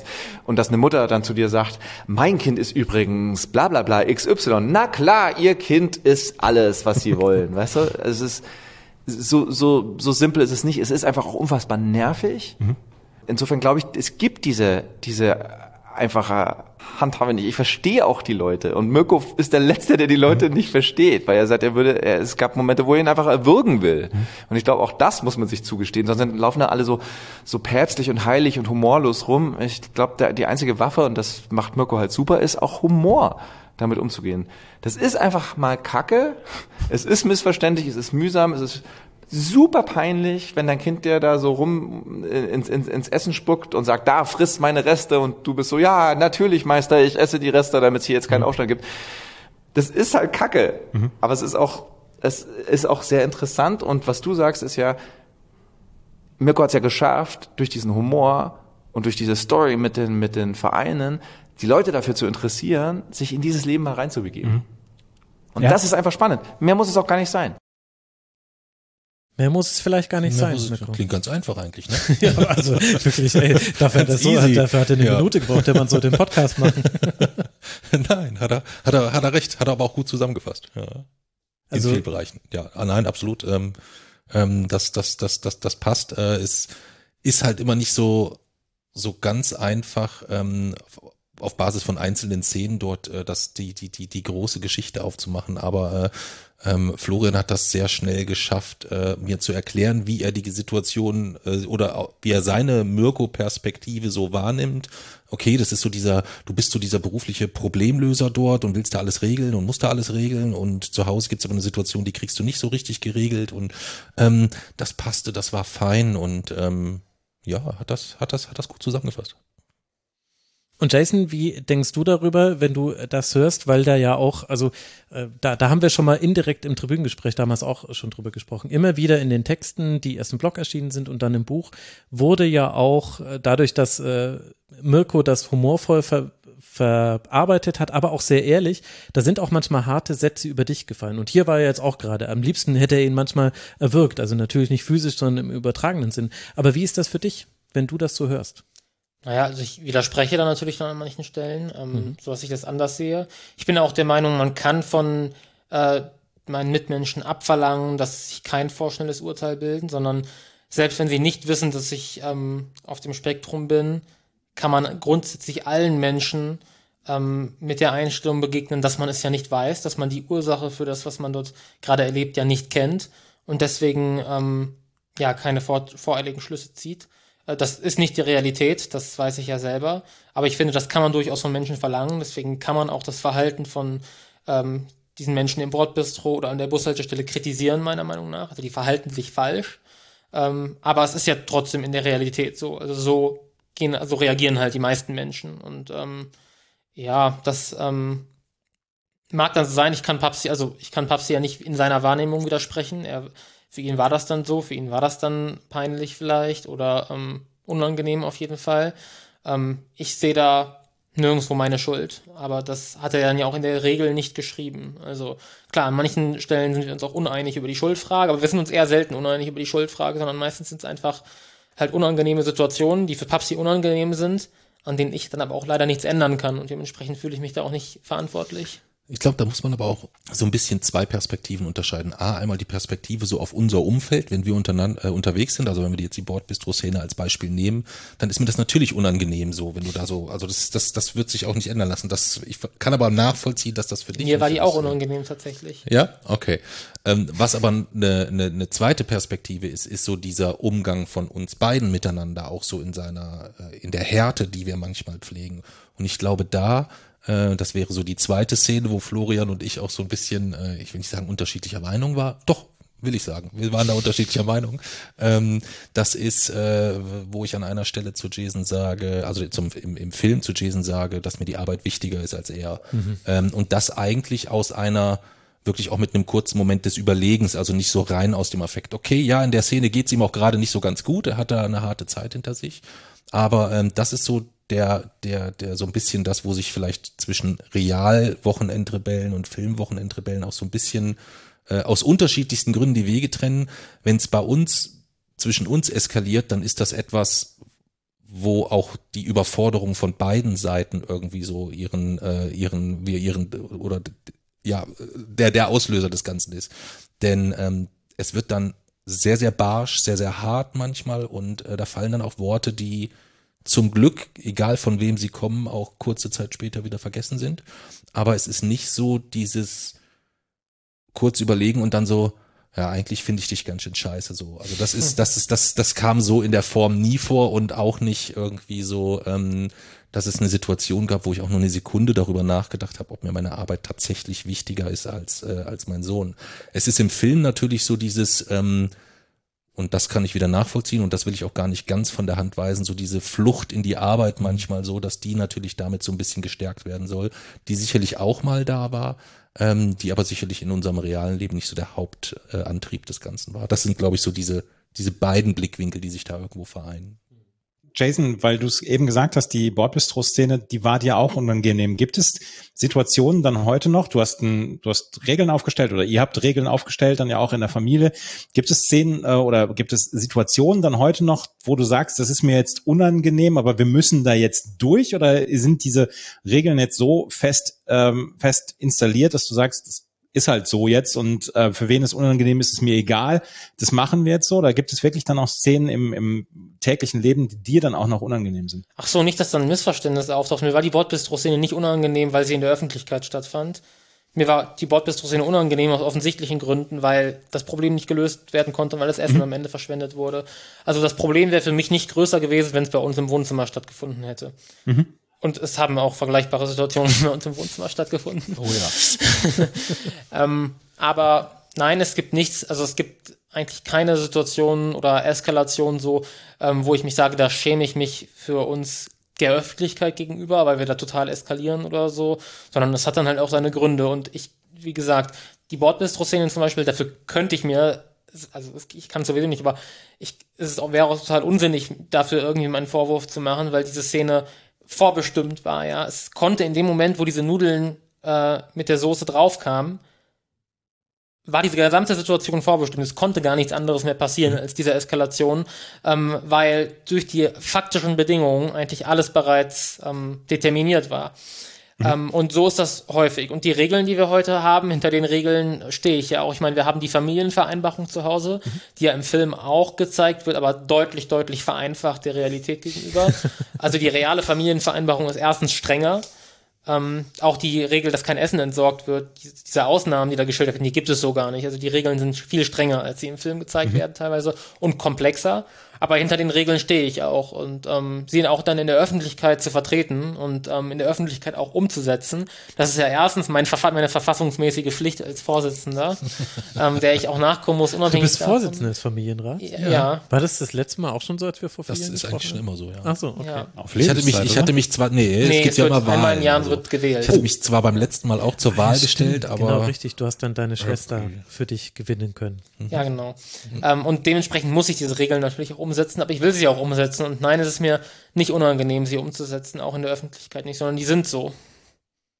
Eine, eine Sache noch zum Bordbistro. Wenn die Leute, die im Bordbistro mit euch dort drin saßen damals, wenn die diesen Film sehen, sie werden ganz genau wissen, wo sie zu dem Zeitpunkt waren, als die Bordbistro-Szene entstand, weil das ist eine Szene, die, wenn ich sie im Bordbistro erlebt hätte, die ich bis ans Ende meiner, meiner Tage erzählen würde. Und äh, da bin ich mir sicher, da werden zwei oder drei Menschen, die im Bordbistro damals saßen, die werden in diesem Film sitzen vielleicht und denken, Moment, Moment, Moment, das bin ja ich.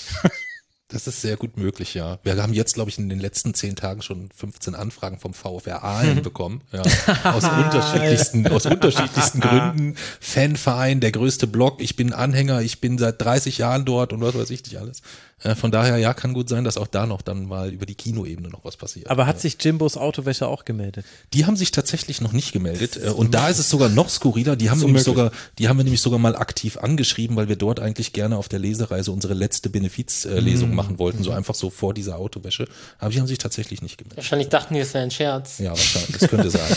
könnte sein. Ja. ja, da kennen sie euch schlecht, kann man dazu nur sagen. Wie, aber wie ist denn das, wenn man äh, so an einem Drehbuch arbeitet und quasi an der Fiktionalisierung der eigenen Charaktere arbeitet und dann eben auch solche Streitszenen zum Beispiel hat. Jason, denkst du jetzt manchmal anders über Konflikte, die ihr miteinander habt, weil du dir, weil du diese Außenperspektive jetzt ja viel häufiger einnehmen musstest in den letzten Monaten? Hm, ja, also die, also über meine Reaktion denke ich eigentlich nicht anders. Ähm, aber mir ist dann schon klar, dass, also wenn man diesen Streit dann mal nüchtern analysiert, ist mir natürlich auch klar, dass nicht in all, also in manchen Situationen, aber nicht in allen Situationen Papsi die Schuld trägt. Was? Ja. Was ist denn mit dir los? Wir haben gerade einen der schönsten Momente wow. in deinem Leben geschaffen. Ja. Jetzt habe ich mehr Gänsehaut als bei der Kinopremiere, wirklich? Also bei der Nudelszene okay. zum Beispiel, das war einfach eine Situation, die war durch die Fakten, so wie sie waren, so vorbestimmt. Da hätte niemand von uns irgendwas dran ändern können. Dass Papsi mich dann dort rauszerrt, war natürlich die schlechteste mögliche Reaktion von allen, aber selbst seine beste Reaktion hätte die Eskalation nicht verhindern können. Ähm, also insofern kann man, wenn man diese Streitsituation dann nüchtern analysiert, dann fällt es natürlich viel leichter zu sehen, okay, da hätte niemand was anderes machen können oder da trägt genau, da trägt die Person die Schuld, da sind es die Fakten ähm, die das einfach so vorbestimmt haben. Also da lassen sich die Streits natürlich nochmal anders analysieren.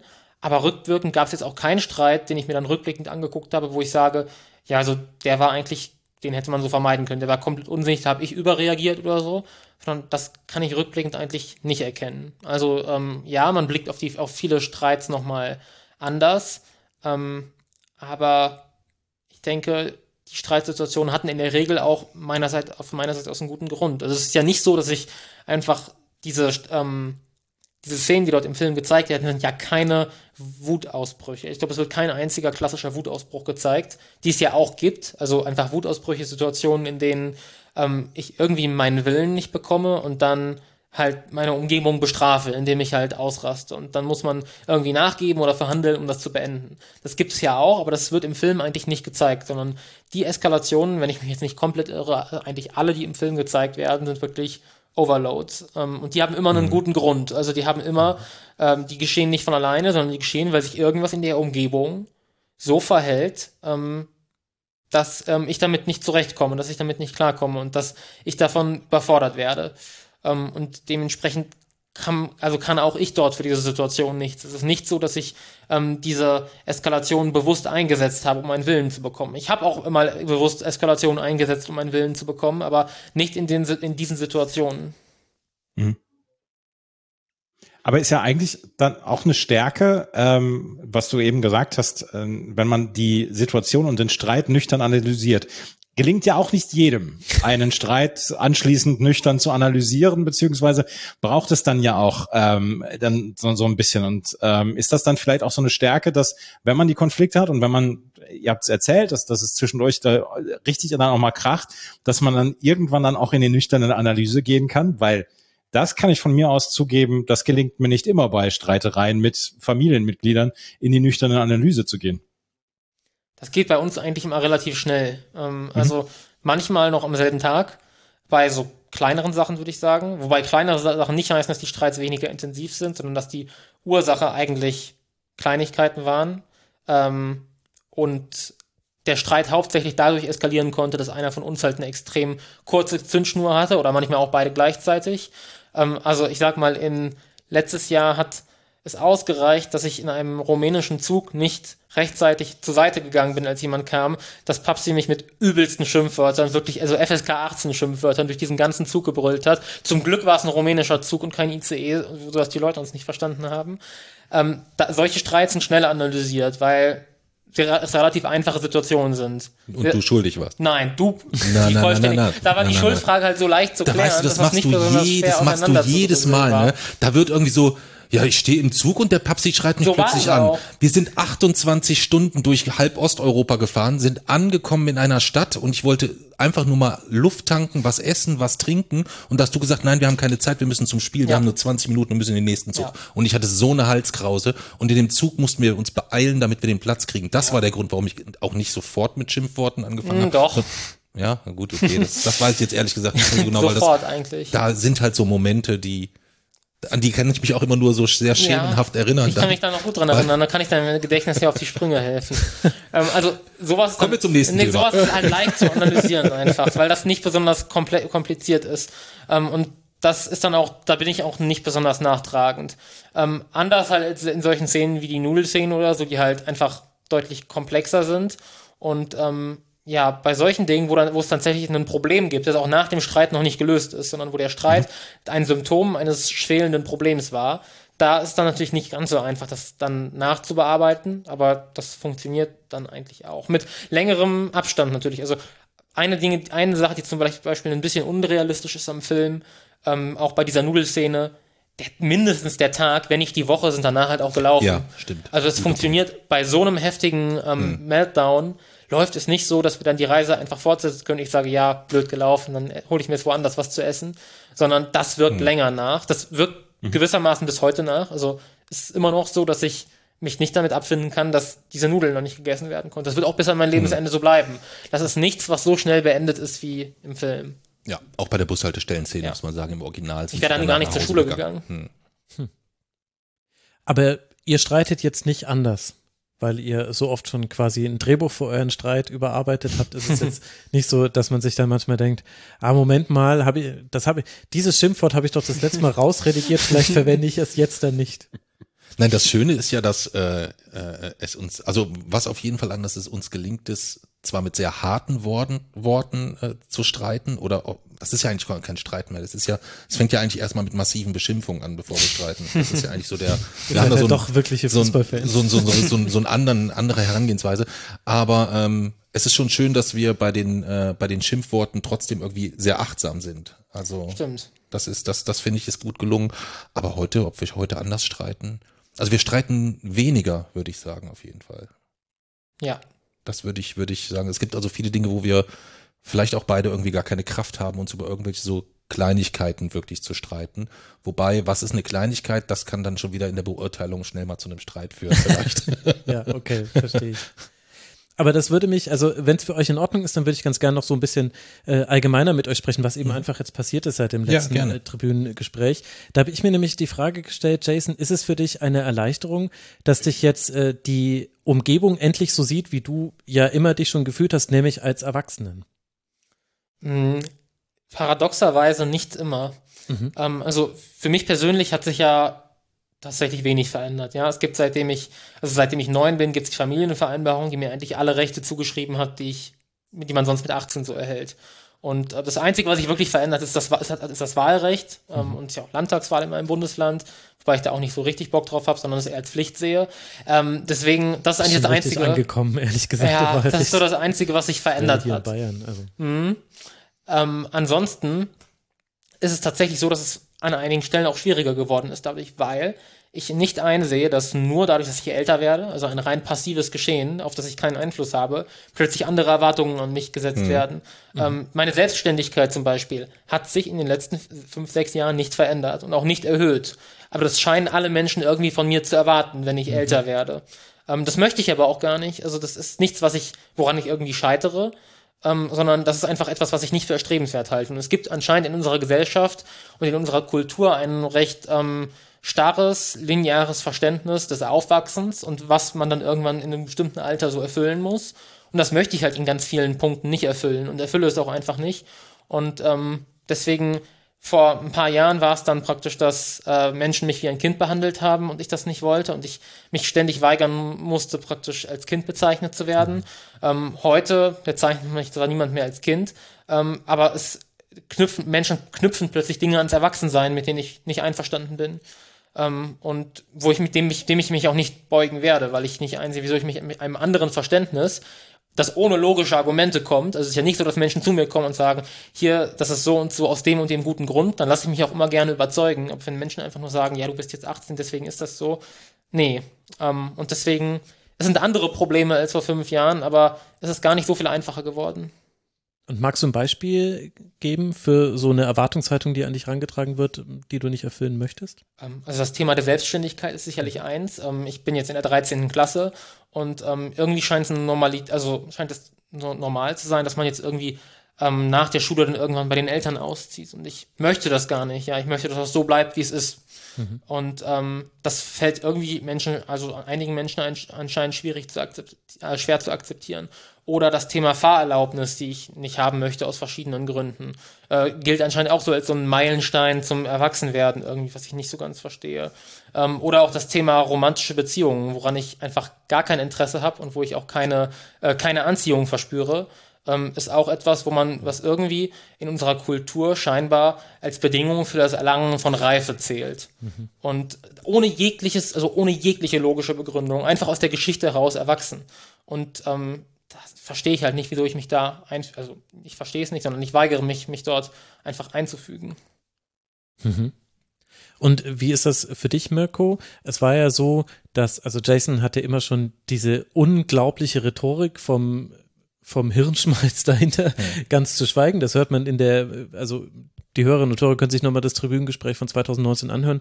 Da hört man das und äh, bei euch im Podcast konnte man das ja schon viel länger mitverfolgen. Und dennoch ist dieser äh, Mensch ja einfach gewachsen und älter Mhm. geworden und irgendwann äh, bekommt man auch das physische Aussehen eines Erwachsenen. Was hat sich denn für dich verändert in den letzten Jahren?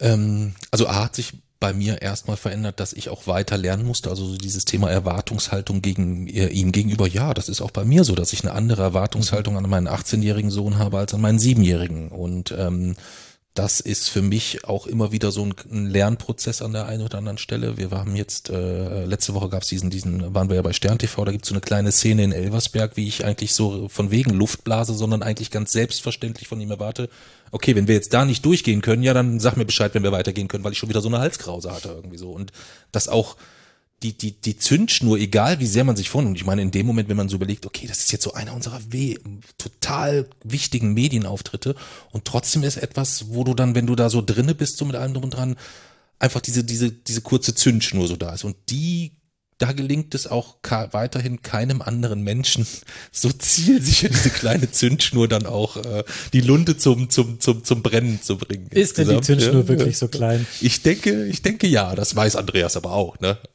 Oder nicht?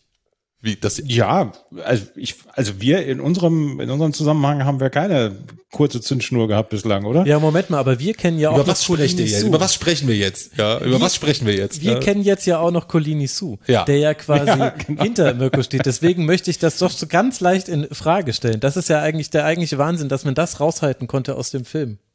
Das Ah, finde ich allerdings auch. Das, und das finde ich sehr schade übrigens. Dass man was genau aus dem Das- Film raushalten kann. Colini Su ist der vorherige Bezeichnung des Twitter-Accounts, der auch in seiner gesamten Ausrichtung, in seiner Tonalität äh, dir sicherlich in Teilen, großen Teilen gefallen hätte, aber schon ein bisschen anders war. Ja, Okay. Ein bisschen anders. Aber sind, gibt es die Tweets dann jetzt noch unter Wochenendrebell? Die gibt's zum Teil, nicht alle. Da sind sehr, sehr, sehr viele weg. Ich glaube, hab- die sind gar aber, nicht mehr da, oder? Aber ich habe ein paar, äh, ein paar sehr schöne habe ich als Screenshot tatsächlich noch da. Insbesondere ein paar Reaktionen, die kann ich dir dann Also kann das- ich dir mal zeigen. Ja. Was dein Vater gerade dir vorgeworfen hat, dass äh, du angeblich immer so genau seine Zündschnur Mhm. gefunden hättest, das hat dein Vater bei ganz, ganz vielen Fußballfans gemacht. Ja. Dass er egal welches Vereins bevorzugt, aber Bayern-Fans so genau Ja. an die schmerzhafte Stelle hingetwittert hat und sich dann völlig erstaunt gezeigt hat, dass Menschen sich darüber ärgern.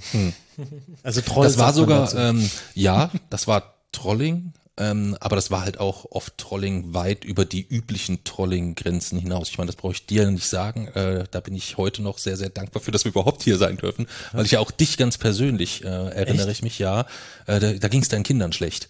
Und da habe ich irgendeinen, äh, wirklich, sp auch spät nachts hast du dann irgendwas getweetet, dass da, ich glaube, deine Kinder waren gebrochen die ganze Zeit. Du hast dir echt Sorgen gemacht.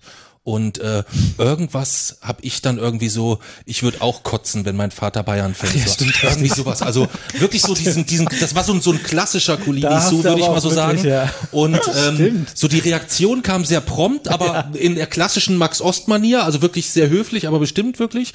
Und es war etwas, was mich so seit Jahren immer wieder beschäftigt, äh, dass ich sage, Mensch, dass der Max eigentlich noch so mit dir spricht, so nach der Situation. Ach, das ist. War ich da Nein. wirklich noch höflich? Ja. Ach, das ist ja, Ja, verrückt. höflich, aber bestimmt. Ja, Ja, Äh, du, also du hast mir sehr deutlich mitgeteilt, dass du es nicht in Ordnung findest.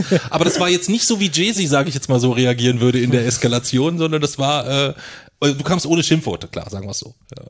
Ja, das ist ja faszinierend. Na gut, dann kann es ja ganz so schlimm dann doch nicht gewesen Nein, sein. nein. Gegenüber HSV-Fans hat er sich nie in irgendeiner Weise schlecht verhalten, das kann ich glaube ich sagen. Da war drauftreten dann auch langweilig dann. Ja, ich meine, ihr liegt ja schon da unten, ne? Also da ist ja dann auch nicht mehr, da war dann nicht mehr viel. Nein, ich glaube, das war nie. Ich glaube, das war schon so ein bisschen immer so ein bisschen äh, so eine FC Bayern Problematik irgendwie so, dass dass das schon so ein bisschen ist auch einfacher natürlich, das kommt ja dazu. War aber auch im Film dann schade, weil im Film tatsächlich noch so ein, zwei Bayern Passagen rausgeschnitten wurden. Ach, also schade. Mich, äh, ich Schade. hoffe auf die Outtakes, äh, da setze ich drauf, ähm, äh, dass die da vielleicht noch zum Tragen kommen, äh, weil da kam das eigentlich auch so ein bisschen durch und Vielleicht ist das dann auch so ein bisschen, das zeigt, dass ich damit nicht ganz alleine bin. Äh, bei zwei Premieren gab's, äh, es gab oft Szenenapplaus, aber der Moment, wenn der FC Bayern durchgestrichen wird, äh, war tatsächlich so der überraschendste Moment für mich, wo wir unglaublich, also insbesondere in Essen gut, Nähe zum BVB vielleicht, da gab's Standing Ovations während des Films insgesamt, ja. Es war sehr skurril, ja. Also weil Bayern eben nicht der Lieblingsverein von Jason wird. Ja, Was natürlich nochmal eine nachträgliche Niederlage ist für den Verlagsmitarbeiter damals. Ja. Der das euch, der zweite, Ja. glaube ich, der zuständig war fürs Buch, der gesagt hat, Ich glaube ja. das ja. Ende müssen wir ändern, kommt doch nach nach München und dann wird er einfach Bayern-Fan. Ja, da bin ich gespannt, was ihr dann morgen bei der Premiere hier in München erlebt. Hm. Da, das musst du mir dann im Nachhinein nochmal sagen. Jason, wie ist denn bei dir noch äh, die Situation weitergegangen? Also du bist jetzt in der 13. Klasse, das hast du gesagt. Was ist der Stand bei deinem Forschungsprojekt? Das habe ich mich gefragt. Dein Buch ist ja schon lange erschienen, das Mhm. war schon vor Corona. Ja. Aber wie ist da der Stand? Ähm, ich mache das ja jetzt seit sieben Jahren und ähm, es ist immer noch die Chaos-Theorie, aber mittlerweile ähm, bin ich so weit. Also ich habe ja ähm, in den Corona-Jahren online an äh, auch internationalen Wettbewerben teilgenommen und ähm, bin jetzt praktisch dabei, ähm, sehr, also aktuell in einer sehr theoretischen Phase des Projektes, wo ich so ein mathematisches Erklärungsmodell praktisch untersuche und es ist viel einfach rechnen und simulieren und nachdenken so, ähm, weil das auch zu einer, es ist praktisch zu mehr geworden, als eigentlich es ursprünglich gedacht war, ein bisschen wie unsere Reisen auch. Ähm, Aber geht es noch um das Pendel, an dem ein Pendel hängt? Oder? Mm, Das war praktisch, also das war ja der Anfang des Projekts mit der Chaos-Theorie, dieses Chaos-Pendel, wo man eben zwei Pendel aneinander hängt und dann zeigt sich chaotisches Verhalten.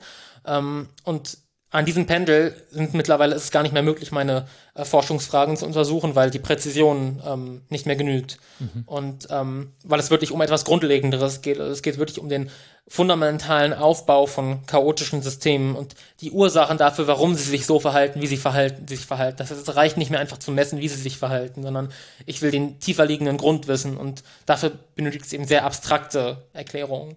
Ähm, das ist so der aktuelle Stand und ähm, ja, aktuell bin ich dort, ähm, ist das ein bisschen äh, in geringerem Umfang, also vielleicht noch einmal die Woche so, dass ich mich tatsächlich damit beschäftige, weil halt so viele Termine für Wochenendrebellen anliegen. Mhm. Ähm, und das ist dann eher praktisch so ein bisschen so eine Art Auszeit so, wenn man dann ähm, mal so keine Termine für Wochenendrebellen hat, so ja, zu sinnieren und nachzudenken darüber, über Dinge, über die ich auch sonst so nachdenke. Ähm, und tatsächlich sind diese grundlegenden Fragen zum Aufbau der Welt sind auch die Dinge, über die ich sonst eigentlich so nachdenke, wenn mein Kopf mal frei ist.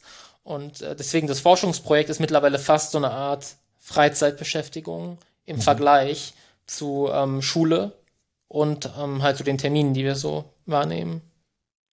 Was muss denn passieren, also wenn du sagen möchtest, was muss denn passieren, dass dein Kopf frei sein kann?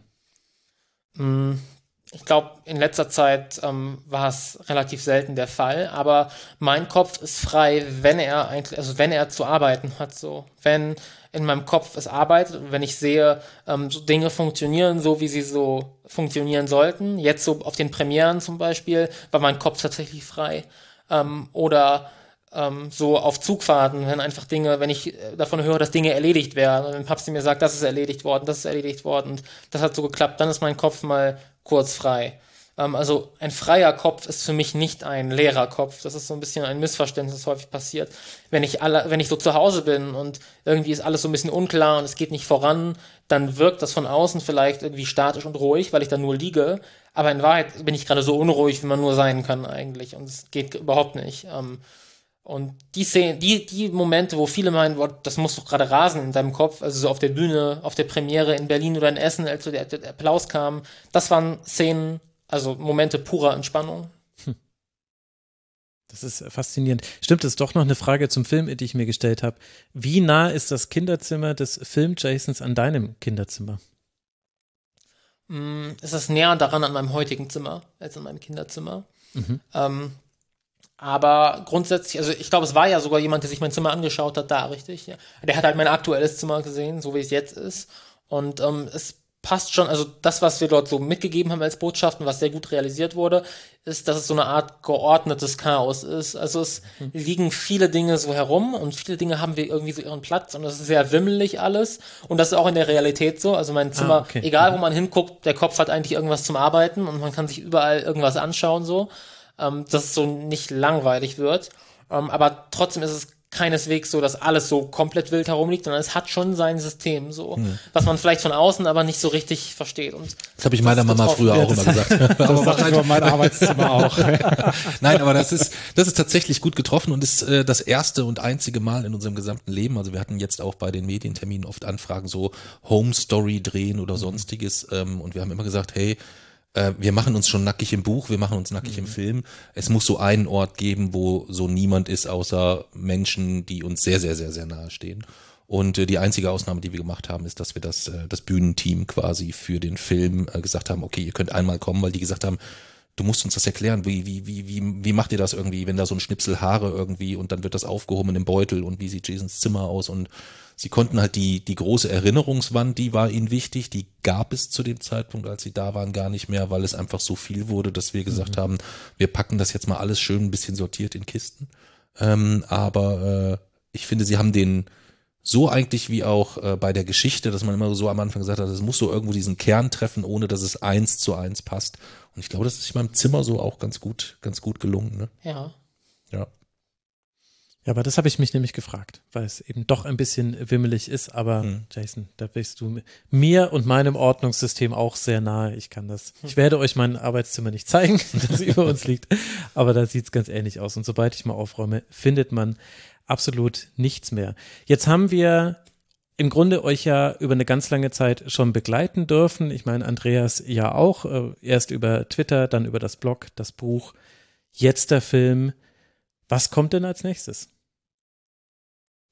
Ähm, also da gibt es noch viel, was ich so im Kopf habe. Hm. Ähm, Das dachte ich mir nämlich. Als aller, allernächstes, also in sehr naher Zukunft, kommt eine Fortsetzung des Buches. Das ist ein Ah, zweiter cool. Teil. Mhm. Ähm, wo es praktisch ähm, um die Erlebnisse nach 2016 geht, um all Mhm. das, was wir noch erlebt haben, um unsere Osteuropa-Tour, über die wir dann mal ausführlich erzählen, über ähm, unsere Lesereise, auch über mein Forschungsprojekt, über die Familienvereinbarungen, über die Presse- und Medientermine, die wir so wahrgenommen haben, über Leute, mit denen wir dann ins Stadion gefahren sind, unseren Ausflug nach Glasgow und wirklich ähm, ja alles, was wir so erlebt haben zwischen 2016 und 2020. Mm. Und diesmal in dialogischer und paritätischer Form. Also wir schreiben 50-50 und ähm, dadurch kommt dann unsere Streitkultur, kommt auch im Buch dann tatsächlich zum Tragen. Also wir widersprechen uns dann halt auch in unseren Kapiteln so. Unsere Regel war praktisch so, ähm, wir funken uns nicht dazwischen praktisch und verbieten uns irgendwas über die andere Person zu schreiben, aber man muss immer mit der Reaktion der anderen Person rechnen, dann im eigenen Kapitel. Ähm, und dadurch ist es halt auch ein sehr, eigentlich schreiben wir über dieselben Erlebnisse, aber manchmal liest es sich gar nicht wie dieselben Erlebnisse, wenn man so. Also es ist ein bisschen wie auf euren Lesungen eigentlich, oder? Ja, das war auch eher Dialog. davon ist es so ein bisschen inspiriert. Ähm, Das ist äh, Wochenendrebellen Chaos auf Augenhöhe. Und ähm, das wird noch dieses Jahr erscheinen. Das ist also so für die nahe Zukunft. Und ähm, dann, wir haben ja auch jetzt auf meine, auf der Premierenlesung praktisch mit diesem Buch an meinem 18. Geburtstag, haben wir ja auch ähm, unser Spendenziel wieder erhöht für die Welfare Mhm. Nerven Support Stiftung, wo wir für Trinkwasserversorgung äh, und sanitäre Anlagen äh, sammeln, die nachhaltig zu errichten. Und dieses erhöhte Spendenziel muss ja auch noch irgendwie erstmal wieder erreicht werden, äh, von 100.000 Euro jetzt. Ähm, auch das steht dann, also es soll schneller gehen als mit den ersten 50.000 eigentlich. Deswegen steht das in naher Zukunft noch an. Und ähm, dann, genau, gibt es noch ein paar weitere Pläne, aber die sind noch so in der Konzeptphase. Aber das heißt, das Buch, das wird jetzt dann noch 2023 erscheinen. Das habe ich richtig äh, verstanden. Ja, das sollte eigentlich seit äh, 14 Tagen schon erhältlich sein. Mhm. Äh, wir haben äh, uns zeitlich ein wenig verschätzt und haben dann gesagt, okay, jetzt mit Biegen und Brechen das irgendwie, Mhm. egal wie, oder doch jetzt dann in Ruhe die Zeit nochmal nehmen können, um äh, an den letzten Feinheiten auch arbeiten zu können. Äh, wir sind jetzt in der Lektorat ist durch, wir haben eigentlich soweit alles eingearbeitet, ähm, aber wir machen halt, also wir machen das nicht mit dem Verlag, sondern äh, wir machen das ähnlich wie bei Traumschiff Erde, dass wir sagen, okay, das Mhm. Hardcover kommt als Crowdfunding, weil Jason einen Anspruch hat, wo halt auch viele Verlage dann sagen, "Mm, sorry, also da wird's für uns dann schwierig gegebenenfalls so ein bisschen. Und äh, die Zeit werden wir uns im Oktober nehmen, aber ich denke, dass das Crowdfunding wahrscheinlich sogar in den nächsten 14 Tagen oder so schon starten kann oder so. Also da, ähm, das wird sicherlich gut. Ja. Ja. Dann wird dieser Link nachträglich auf jeden Fall in den Shownotes zu finden gewesen sein. Also Ja. liebe Hörerinnen und Hörer, wenn ihr den jetzt noch nicht habt, dann schaut in ein paar Wochen nochmal vorbei. Dann, äh, dann gibt es auf jeden Fall einen Link zu diesem Crowdfunding. Das heißt, es, es geht munter weiter. Ich bin sehr, sehr gespannt, was äh, von euch noch zu sehen sein wird. Ich weiß nicht, Andreas, ob du noch Fragen an die beiden hast, bevor wir dann hier sie so langsam entlassen auf ihrem Promotour-Marathon. Nee, momentan nicht. Und das war, was du gerade gesagt hast, Promotour-Marathon. Ähm, wir sind jetzt auch ein Dreiviertelstunden dabei. Jetzt, jetzt äh, lassen, überlassen wir den anderen auch noch die Fragen. Und ich, wir hoffen, dass, oder ich hoffe, dass wir nicht allzu viele Fragen haben, hatten, die ihr schon 530 Mal beantworten musstet. Nein, Tage, ganz, zehn Tage. ganz, ganz und gar nicht, ganz und gar nicht. Und äh, ich hatte es vorhin dem, dem, dem Max ganz kurz äh, im Vorgespräch gesagt, es ist natürlich auch immer total angenehm, ähnlich wie beim, wie mit Mara letzte Woche oder so.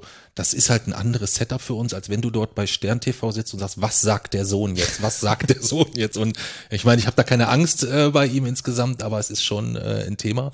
Und beim Rasenfunk war es halt doppelt besonders, weil ich habe es dem Max irgendwann per SMS geschrieben, dass wenn wir uns das nächste Mal sehen, und das ist tatsächlich ja heute nach ganz, ganz langer Zeit Mhm. äh, der Fall, ich ihm dann auch noch verrate, was der Rasenfunk mit dem Film zu tun hatte, denn es gab tatsächlich eine Drehbuchversion, wo auch der Rasenfunk noch drinne war an sich. Ähm, äh, Hat es nicht bis ins Finale geschafft, insgesamt leider, was äh, äh, uns wirklich uns wirklich traurig macht. Aber es gibt so einen, es gab so einen kompletten Handlungsstrang, wo es eigentlich auch um die Gründung von Jasons Podcast ging Mhm. und wie wichtig ihm Podcasten ist. Und äh, Richard fand den Ansatz ganz spannend, diese Form von Kommunikation, die ja dann im ersten Schritt auch erstmal nur so sehr einseitig ist, das so ein Mhm. bisschen zu beleuchten. Und ähm, um dann dieses Thema Podcasting dann so durchzubringen, äh, gab es so zwei Stellen, wo dann auch andere Podcasts eine kleine Rolle spielen. Und ähm, äh, in der damaligen Version ging es um einen Besuch auf der Süd. Und äh, wo ich den Jason dann frage, woher willst du denn wissen, dass die Süd äh, so eine Tribüne ist, wie die Tribüne ist? Und äh, das äh, entgegnet Jason dann im, in der damaligen Version, dass er das im Rasenfunk gehört hat. Und ähm, wir haben dann überlegt, wer könnte der Gast im Rasenfunk gesehen haben und wir haben uns dann für den Namen Malte sogar entschieden, weil wir gedacht haben, es gibt einen Malte so im nordrhein-westfälischen Raum, der immer sehr, sehr kritisch ist. Der äh, wäre aber haben, nie äh, im Rasenfunk. Der Der wäre nicht im Rasenfunk. alles, was ich tue. Ich weiß, deswegen. Und deswegen habe ich gesagt, Mensch, wenn das der, äh, habe ich den Richard damals gefragt, ich sage, das wäre schön, wenn das der Malte im Rasenfunk gesagt Ja, haben Wahnsinn. könnte. Und äh, leider ist aber diese komplette Podcast-Sequenz, das war ihm dann doch eine Spur zu viel insgesamt, weil es so viele Handlungsstränge gibt. Ähm, haben wir sehr bedauert, aber äh, es funktioniert halt leider nicht immer alles. Vielleicht in Teil 2. Aber der Bonus-Content auf der DVD wird jetzt, der wird sehr, sehr interessant werden. Ja, dann, ne? absolut. Das könnte interessant sein, wenn, oder, ähm, ich meine, man weiß es ja nie, was so alles noch passiert, ähm, aber auch ein, ein, ein Teil zwei ist natürlich jetzt nicht davon abhängig, hätten wir noch was zu erzählen, sondern er wäre tatsächlich insgesamt nur davon abhängig, wie erfolgreich Wie wird erfolgreich Wochenendrebellen Teil erste 1. Ja, das ist so jetzt die, äh, die, die, die, die Tage, wo wir Regentänze aufführen werden und sonstiges, um äh, einen guten Start am Wochenende hinzukriegen. Das ist jetzt schon das zweite Mal, dass äh, der- das etwas knapp in einem Kinofilm nicht vorkommt vom Rasenfunk. Ich hatte mal ein Cameo in der Serie, darf ich das jetzt inzwischen sagen? Nee, inzwischen darf ich das, glaube ich, sagen. Gute Freunde, die ist Okay. jetzt rausgekommen über den FC Bayern in den 70ern und da habe ich einen Reporter gespielt. Und ich sag's mal so, nachdem ich, also ich war da eben vor Ort und hatte dann so zwei, drei Zeilen Text und so weiter. Und nachdem ich nie wieder was von denen gehört habe und auch nicht zur Premiere eingeladen wurde, was mir noch vollmundig versprochen wurde, gehe ich davon aus, diese Szene wird es nicht in die Serie geschafft Okay. haben. Eigentlich bin ich mir sogar sicher. Ja, müsst ihr halt dann damit leben, dass das einzige Vorkommen des Rasenfunks in einem, äh, in einer großen Produktion dann in der Bayern-Doku ist auf äh, Amazon Prime. Da kommt der Rasenfunk vor. Weiß auch nicht, was ich davon halten soll, aber Manchmal sind es halt auch die Zufälle. Ähm, vielleicht so als letzte kleine Anekdote, weil das ganz spannend ist, äh, was auf der auf der Essen-Premiere Joachim Krohl hat meinen Dad kennengelernt quasi an dem Abend und das war äh, natürlich a mega emotional und ich hatte dann ähm, gesagt, Mensch, äh, wie war das eigentlich mit dem äh, mit dem Fansein Borussia Dortmund? Wie eng ist das so? Da allein die Frage schon äh, war natürlich äh, war natürlich ein großes Problem. Ähm, aber es kam dann raus, dass es tatsächlich so war, wie ich befürchtet hatte. Wir haben irgendwann mal einen Anruf bekommen und da hieß es, Mensch, ihr seid ja so darauf hinterher, dass das alles authentisch ist und dein Papa ist ja eigentlich Anhänger von Fortuna Düsseldorf. Meinst du, da bestünde die Möglichkeit, dass wir dort Anpassungen vornehmen? Und mein Dad dann so damals so recht laissez-faire, so, naja, ist egal eigentlich. Ne? Und äh, jetzt hat sich herausgestellt, dass das tatsächlich mit eine, nicht eine Bedingung von Joachim Krohl war, aber er sofort gesagt hat, na gut, wenn der Vater Schalke-Fan ist, dann könnt ihr es vergessen. Ja, und äh, fand ich total sympathisch und auch während der gesamten Premiere, ich saß in in Essen bei der Premiere und Publikumspremiere ist dann tatsächlich, das war uns nicht bewusst, auch rein stimmungstechnisch nochmal was völlig anderes. Und wie Joachim Krohl, der an dem Abend den Film dann auch auf der Leinwand das erste Mal saß, so, da so saß und bei jeder BVB-Szene, wie der so abgegangen ist mit allem drum und dran, es ist wirklich äh, ein, ein, ein unglaublicher Typ. Und ich hätte im Nachgang, habe ich so ganz, ganz häufig so diesen, diese kleine Angst seit, seit, seit Dienstag. Was ist, wenn du damals gesagt hättest, nee, also mein Papa ist Fortuna-Fan, ich hätte dann schon auch gerne, dass das im Film so ist, dann wäre uns Joachim Krohl mehr oder Ei, weniger ei, durch die Lappen gegangen, was ich mir, wenn ich es dann irgendwann erfahren hätte, niemals verziehen siehst du denn nicht, was deine Liebe zur Fortuna alles kaputt Ja, macht? Mirko? ja, ja, ja. Ja, stimmt. Aber schließt sich da nicht da ein Kreis hier? Am Anfang geht es darum, den Verein zu finden und am Ende geht es darum, ja, also so schlimm ist es nicht, wenn er jetzt einen anderen Fan darstellt und dann sagt Joachim Kohl, also Schalke-Fan soll er bitte nicht sein. Das, Ja, das ja. finde ich, ja schließt sich da ja der Kreis. Das Aber der, hat, der hat auch schon tatsächlich Rollen abgelehnt, deswegen. Also es war, äh, war sehr, sehr skurril. Wir waren dann noch zusammen beim, beim BVB-Screening, also wir haben ja alle 36, äh, alle Bundesliga-Vereine, erste, zweite, dritte Liga wurden angeschrieben von der Agentur, um inwieweit sie den Film unterstützen und es gab total viel Rückmeldung. Und dann waren wir bei einem BVB-Sonderscreening mit ihm zusammen eingeladen, wo wir einfach so ein bisschen über den Film sprechen. Und ich hatte ein blaues Hemd an. Er hat mich, der hat mich angeguckt, dieser Mann, der sonst eigentlich, der kann ja nicht böse gucken oder so, ne? Also den, den guckst du ja wirklich an und dann nimmst du dem ja dieses, diese, diese Gutmütigkeit, die ist dem ja ins Gesicht geschrieben. Aber das war so ein Moment, wo ich dann gedacht habe, boah, wo kriegst du jetzt nochmal andere Klamotten her oder so, aus diesem blauen Hemd rauszukommen, oder? War sehr, sehr, äh, sehr, sehr schöner äh, und sehr, sehr skurriler Moment insgesamt, ne? Ja, Ja. schon. Das ist doch schön. Und äh, dann kann ich auch noch an der Stelle noch verraten, wenn wir jetzt eh so allgemein plaudern. Ich dachte ja erst noch, so toll ich den Film finde, aber muss ich jetzt eine eigene Sendung noch dazu machen, weil ich davon ausgegangen bin, alle Rasenfunkhörerinnen und Hörer, die kriegen das sowieso mit, die gehen sowieso in diesen Film. So wie ich ja damals, 2019, auch davon ausgegangen bin, alle Rasenfunkhörerinnen und Hörer, die kennen euch schon, deswegen Mhm. ist es nicht schlimm, dass wir die Folge erst 2019 aufgenommen haben. Aber es war tatsächlich die Rückmeldung aus der Community, deswegen nochmal danke an dieser Stelle. Es haben mehrere Leute nachgefragt, Mensch, das ist ja toll und ich habe die euch da, damals habe ich über euch die Wochenendrebellen entdeckt und deswegen äh, haben sie sich so gefreut, dann diesen Mhm. Film zu sehen. Und das war für mich wesentlicher Antrieb, das hier nochmal zu machen. Also das Ist auch freut mich total. Verrückterweise, ich hatte es dir ja beim, am Telefon schon gesagt, war auch keine Bauchpinselei, sehr, sehr häufig eine Rückmeldung, die wir bekommen, dass die Leute nicht sagen, wir kennen euch aus dem Buch oder wir kennen euch das oder das, sondern wir kennen euch aus dem Rasenfunk insgesamt und äh, passt aber dahingehend, ich kann nur allen nahelegen, gegebenenfalls, äh, man kann ja auch so schlecht zum Film verlinken, aber äh, wer auch immer irgendwo mal gegebenenfalls Unsinn über die Wochenendrebellen liest, Tribünengespräch verlinken, ist sicherlich dort immer ein guter Weg, um wieder so ein bisschen äh, nah an die Realität dran zu kommen. Ja, danke schön. Weil ihr euch aber damals so viel Zeit genommen habt, das liegt ja nicht am Rasenfunk, sondern es liegt an euch. Schon immer war es so, dass der Rasenfunk auf den Schultern seiner Gäste steht. Und das sind in dem Fall unter anderem die Schultern von Andreas Thies. Andreas, vielen, vielen Dank, dass du hier warst. Vielen, vielen Dank, dass du uns exklusiv, meine Güte, das habe ich total unterverkauft, exklusive O-Töne hast du uns mitgebracht. Danke dir, dass du hier mit dabei warst. Danke für die Einladung. Es war, war mir ein Fest. Und natürlich herzlichen Dank, äh, Mirko und Jason von Jutta Tschenka. Ich wünsche euch allen Erfolg der Welt und aber vor allem, dass ihr weiter, also wenn du sagst, äh, Jason, dass das gerade so mit äh, die glücklichste Zeit für dich ist, dann äh, bereitet mir das unglaubliche Freude und dann wünsche ich euch beiden einfach, dass sich diese Zeit so lange verlängern möge, in welcher Ausprägung auch immer, wie es möglich ist. Ganz herzlichen Dank euch, dass ihr hier wart. Vielen, vielen Dank. Und euch, lieben Hörerinnen und Hörern, danke ich für eure Aufmerksamkeit. Der Rasenfunk ist und bleibt allein crowdfinanziert. Wir haben hier viele Crowdfinanzierungsfreunde in dieser Runde. Rasenfunk.de slash Supporters Club. Da erfahrt ihr, wie man uns unterstützen kann. Alle Informationen zum Film, der am Donnerstag, den 28. September starten wird, werdet ihr natürlich in den Shownotes finden, genauso wie noch Links zum Tribünengespräch. Und dann danke für eure Aufmerksamkeit, danke für euer Feedback, das wir bestimmt hierauf erhalten. Und dann habt eine gute Zeit und bleibt gesund. Ciao. Das war der Rasenfunk. Wir geben nun zurück in die angeschlossenen Funkhäuser.